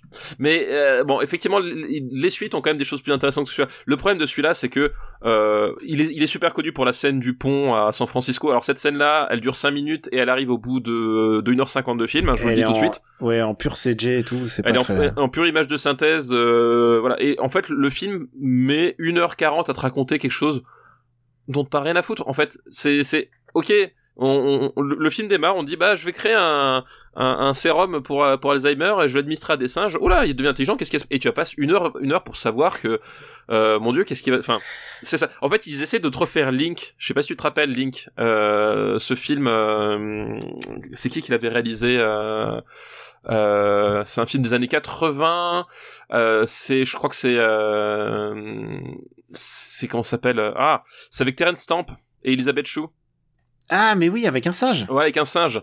Euh, où euh, où, t'as- où c'est un scientifique qui, qui mène des expériences euh, Ouais, Euh, je, je vois très bien. dans, sa baraque et puis d'un mais méga coup- kitsch. méga méga kitsch mais le truc c'est que le, le singe à un moment donné il devient quand même un peu chelou euh, voilà donc il y a, y a cette espèce de d'idée de refaire Link mais sans le côté horrifique euh, et à t'expliquer enfin vraiment tu vraiment en fait t'en as rien à foutre. C'est à dire que t'attends le moment où euh, où les, ils vont libérer les singes bah ça arrive à 10 minutes de la fin. Le film se termine on a les singes qui partent en forêt. Voilà fin du film. C'est à dire que le, le le finalement le film au moment où on aurait dû où, où l'histoire aurait dû démarrer euh, bah il, il s'arrête là c'est c'est enfin c'est et et c'est vraiment très chiant quoi en fait. C'est vraiment très très chiant à, nou- à nouveau techniquement il y, a- il y a des trucs intéressants sur le sur le enfin tu vois voilà le, le, le singe en, en, en CG t'as des t'as des plans où c'est vraiment convaincant machin mais pff, voilà est-ce que j'ai envie de me taper 1h40 de Non. démo technique euh, tu vois non non Non, La réponse Osef, non. Osef, le film, on va pas y passer plus de voilà temps. exactement Euh, c'est pas intéressant, c'est zéro intéressant. C'est ok, Andy Serkis, il fait le, mais, mais s'il va le faire, il va le refaire après, c'est pas grave. Voilà, exactement. C'est pas. Et, et à la rigueur, tu peux, tu peux, même, tu peux même passer directement. Je veux dire, la planète des sages, l'affrontement, tu peux le revoir sans, euh, sans voir celui-là. Tu t'en fous complètement. Surtout que le personnage de James Franco, tu le revois plus. Enfin voilà, c'est, c'est le film, euh, même dans la, dans la trilogie, il a aucun intérêt. Tout ce qui est décrit dans le film là, ça aurait pu, ça faire une scène d'intro de 5 minutes, c'est tout. C'est Star Wars épisode 1. C'est-à-dire Ouais, si tu c'est le ça. regardes pas, voilà, si t'as as juste les infos au début de truc, de machin, c'est bon, tu l'as. Ça, ça suffit largement. Ouais. Euh, Est-ce que c'est moins bien que Jason Bourne l'héritage Euh, je pense que je préfère Jason Bourne l'héritage. Ouais, pas de, pas de beaucoup, mais je préfère Battleship, ça c'est sûr. Mais pas, pas, pas, en dessous de Fatal. Pas en dessous de Fatal. Ouais, mais tu préfères le. Euh, Ah. euh, Je, je préfère ça au livre d'Eli, ouais. Oui, oui. Ouais, ok, d'accord, ok, c'est bon. Allez, hop. Euh, c'est la planète des singes. Origine Les origines Les origines, ouais, du coup, en français, ouais. Deux points, les origines. Eh bien, écoute, on en a fini pour aujourd'hui, mon gars. Eh bah oui, qui est, putain. Qui, qui est le cru Heureusement que c'est un épisode plus court. On va remarquer, on va remercier Beau Masque. Merci Tu sais, pour ton. C'est vrai que c'était un épisode plus court, mais c'est Tarantino qui nous a mis dedans. Bah oui, mais c'est ça, tout est de sa faute. Eh, c'est pour ça que je fais pas trop de films de Tarantino, ce, ce connard. D'ailleurs, est-ce que c'est pas notre premier Tarantino de la liste? Je me demande. Je crois que c'est notre premier Tarantino de des années 2010. Ah oui, oui, oui, c'est le premier des années 2010, ouais, tout à fait. Euh, Qu'est-ce que t'as à nous recommander? Euh, Rien. Allez. Voilà, c'est ça. non, on va faire vite. Euh, bah, Doom Eternal. Euh, ah, voilà. j'ai- j'ai pas entendu parler. Qu'est-ce que c'est? Donc le dernier de la saga Doom qui euh, qui est un qui est on va dire euh, euh, qui est Doom Eternal est à est au, au cinéma de enfin au, au fil au jeu de tir en vue subjective ce que Evil Dead 2 était au cinéma d'horreur voilà Ah, et alors, euh, c'est pas mal. c'est c'est bigger faster louder et euh, surtout il y a y a y a enfin y a à la fois un, un aspect comique qui est beaucoup plus mis en avant que dans le Doom 2016 c'est-à-dire qu'il y a plein de trucs euh, enfin voilà tu sens que les mecs ils, ils sont lâchés qu'il y a au niveau des bruitages des animations il y a plein de trucs euh, qui sont voilà un aspect comique voilà pour ça que j'ai utilisé Evil Dead 2 comme euh, comme point de comparaison. Et à la fois c'est beaucoup plus sanglant beaucoup plus violent. Enfin parce qu'ils ils, ont inj- injecté une dose d'humour, ils se sont permis de faire des trucs encore plus horribles euh, en parallèle. Et en même temps, au-delà de ça, c'est un, un jeu où vraiment les mécaniques, c'est-à-dire que on aurait pu être juste Doom 2016 en version plus plus. En fait, non, c'est un jeu qui est vraiment différent euh, parce qu'il y a plein de, de, de micro mécaniques euh, dans les combats qui, qui s'imbriquent les unes dans les autres, euh, qui font un jeu encore plus. Euh, je pensais pas pouvoir dire ça un jour, mais c'est encore plus speed et encore plus euh, euh, stressant que Doom 2016. C'est-à-dire que c'est vraiment un truc. C'est il faut que tu réfléchisses vite, euh, vite, bien, et, et que tu t'arrêtes vraiment jamais, sinon t'es, sinon t'es mort de chez mort, quoi. Et, et c'est vraiment épuisant à jouer, en fait. Ouais, je, écoute, j'ai fait le premier chapitre. J'ai trouvé ça effectivement très épuisant. Euh, c'est très long aussi. Oui, les, les, les chapitres sont très très longs. Tu vois, si, si c'est un point de comparaison, dans sa difficulté maximale, en fait, c'est le, le Sekiro du, euh, du FPS. T'as vraiment, Euh, t'as, vra- t'as vraiment ce côté-là? Ah si, parce que si euh, si tu si si si tu tu tu tu tu, rentres dans le tag, tu tu bourrines, tu fais n'importe quoi, en fait, bah tu te fais cueillir. Il y a un moment donné, faut faut lire de la faut faut faut lire les les, les métamécaniques de façon euh, euh, très rapide et faire le bon choix entre euh, fuir, attaquer ou euh, ou contre-offensif. Enfin, il y a vraiment un côté, il faut réagir, faut lire la- l'action qui est ultra chargée et en même temps réagir au bon moment parce que la moindre mauvaise action, voilà, quand tu, moi parfois je me retrouve coincé dans, contre un mur, c'est, c'est la mort assurée quoi. Écoute, je j'y re- j'y rejouerai. Moi, j'ai- vraiment un problème parce que tout est trop petit pour moi. Genre, j'arrive pas à lire les. C'est pas lisible les. les... Alors, c'est ce que je dis, c'est que les t'as pas besoin, Oui, oui. en fait, c'est, c'est vraiment un jeu, moi, c'est-à-dire que si tu veux, le, le, le HUD, je l'ai viré. En fait, enfin, non, je crois pas que tu peux le virer, mais j'ai mis, la transparence au, au, au maximum parce que, justement, c'est vraiment un jeu de feeling. C'est-à-dire que tu, te, tu dois rentrer dans le flow de l'action, tu dois, tu dois, tu dois enchaîner les monstres, euh, Mhm. zapper d'une arme à l'autre, et à un moment donné, quand tu, Peut-être que ça sera mieux que j'essaie parce Ouais. que j'essaie de voir les Si- genre si les, le nombre d'essence pour faire le Voilà. tronçonneuse et j'y arrive pas. tout ce que t'as besoin de savoir, c'est que le, la, ta jauge d'essence de tronçonneuse, elle se Mhm. recharge d'un cran, euh, toute seule. Et je pensais pas dire ça de Doom, mais je trouve qu'il y a trop d'histoire. Dans le sens, dans le sens où dans le premier Doom, genre t'as une- le mec t'as une espèce de navi qui essaie de te dire l'histoire au début, et toi tu fais nique ta mère, tu, tu me prends l'ordinateur et tu le casses. Et et là genre il y a un hub, il y a des il y a des levels à passer, il y a des levels d'armes, il y a des levels de bidule. Il y a c'est plus c'est moins baroque, c'est c'est ah, c'est plus baroque, mais c'est moins... c'est plus baroque, mais c'est moins moins brut, C'est moins, brut moins direct. C'est moins brut de décoffrage et j'aimais bien le côté brut de décoffrage. Mais écoute, euh, je vais je vais continuer à jouer et surtout par les temps où les jeux euh, les gens parlent d'annuler des jeux, retarder des sorties des jeux, on a besoin de jouer à des jeux vidéo. Écoute, je me suis mis à Animal Crossing. Écoute, j'ai pas j'ai pas le choix aussi. hein. Je fais ça.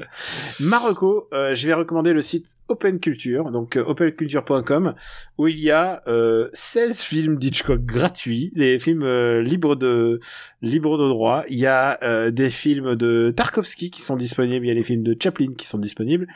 Euh, Il y a un il y a des Kurosawa que j'ai pas vu mais je suppose que c'est d'Ersu Uzala mais euh, je suis pas sûr en fait.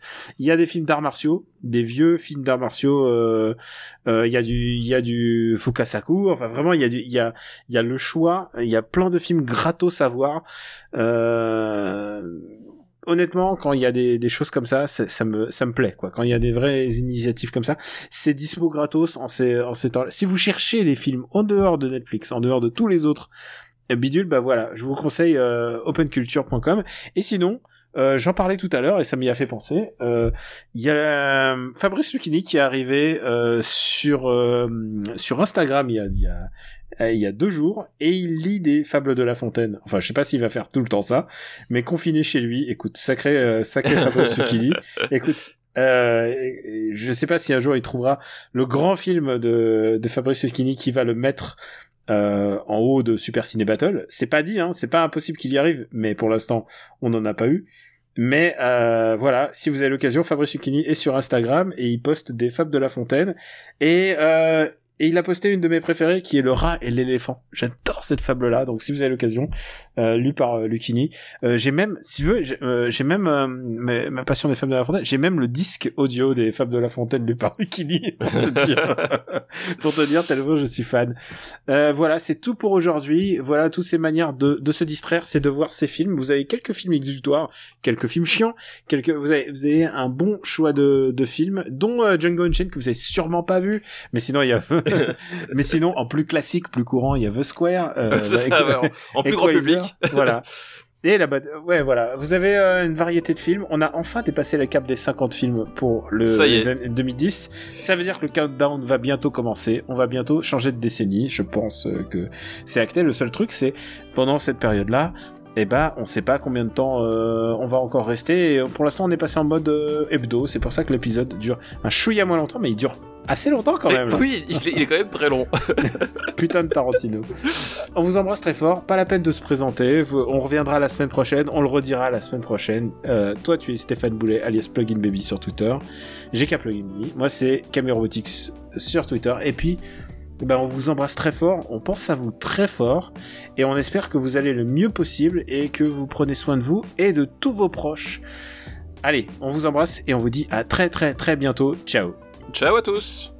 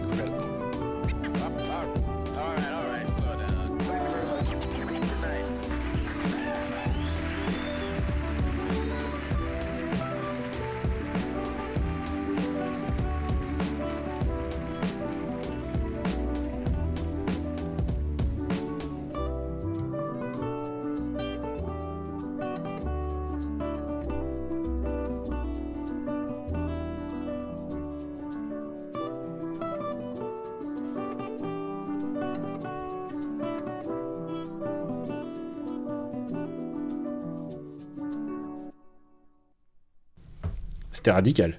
Putain, euh, genre, la fin, j'ai genre même pas. On a, j'ai, j'ai même pas dit genre retrouvez-nous les applis pour podcast, nanana, la liste, Rien la master list. Bah voilà, maintenant je l'ai dit comme ça, ça sera, ça sera, ça, dans, ça, le- ça fait. ça sera dans le bonus de fin. Voilà. Hop, je file moi. Là, oui, j'imagine. Euh, tu vas manger direct? Euh, je sais pas. Oui, sans doute, ouais.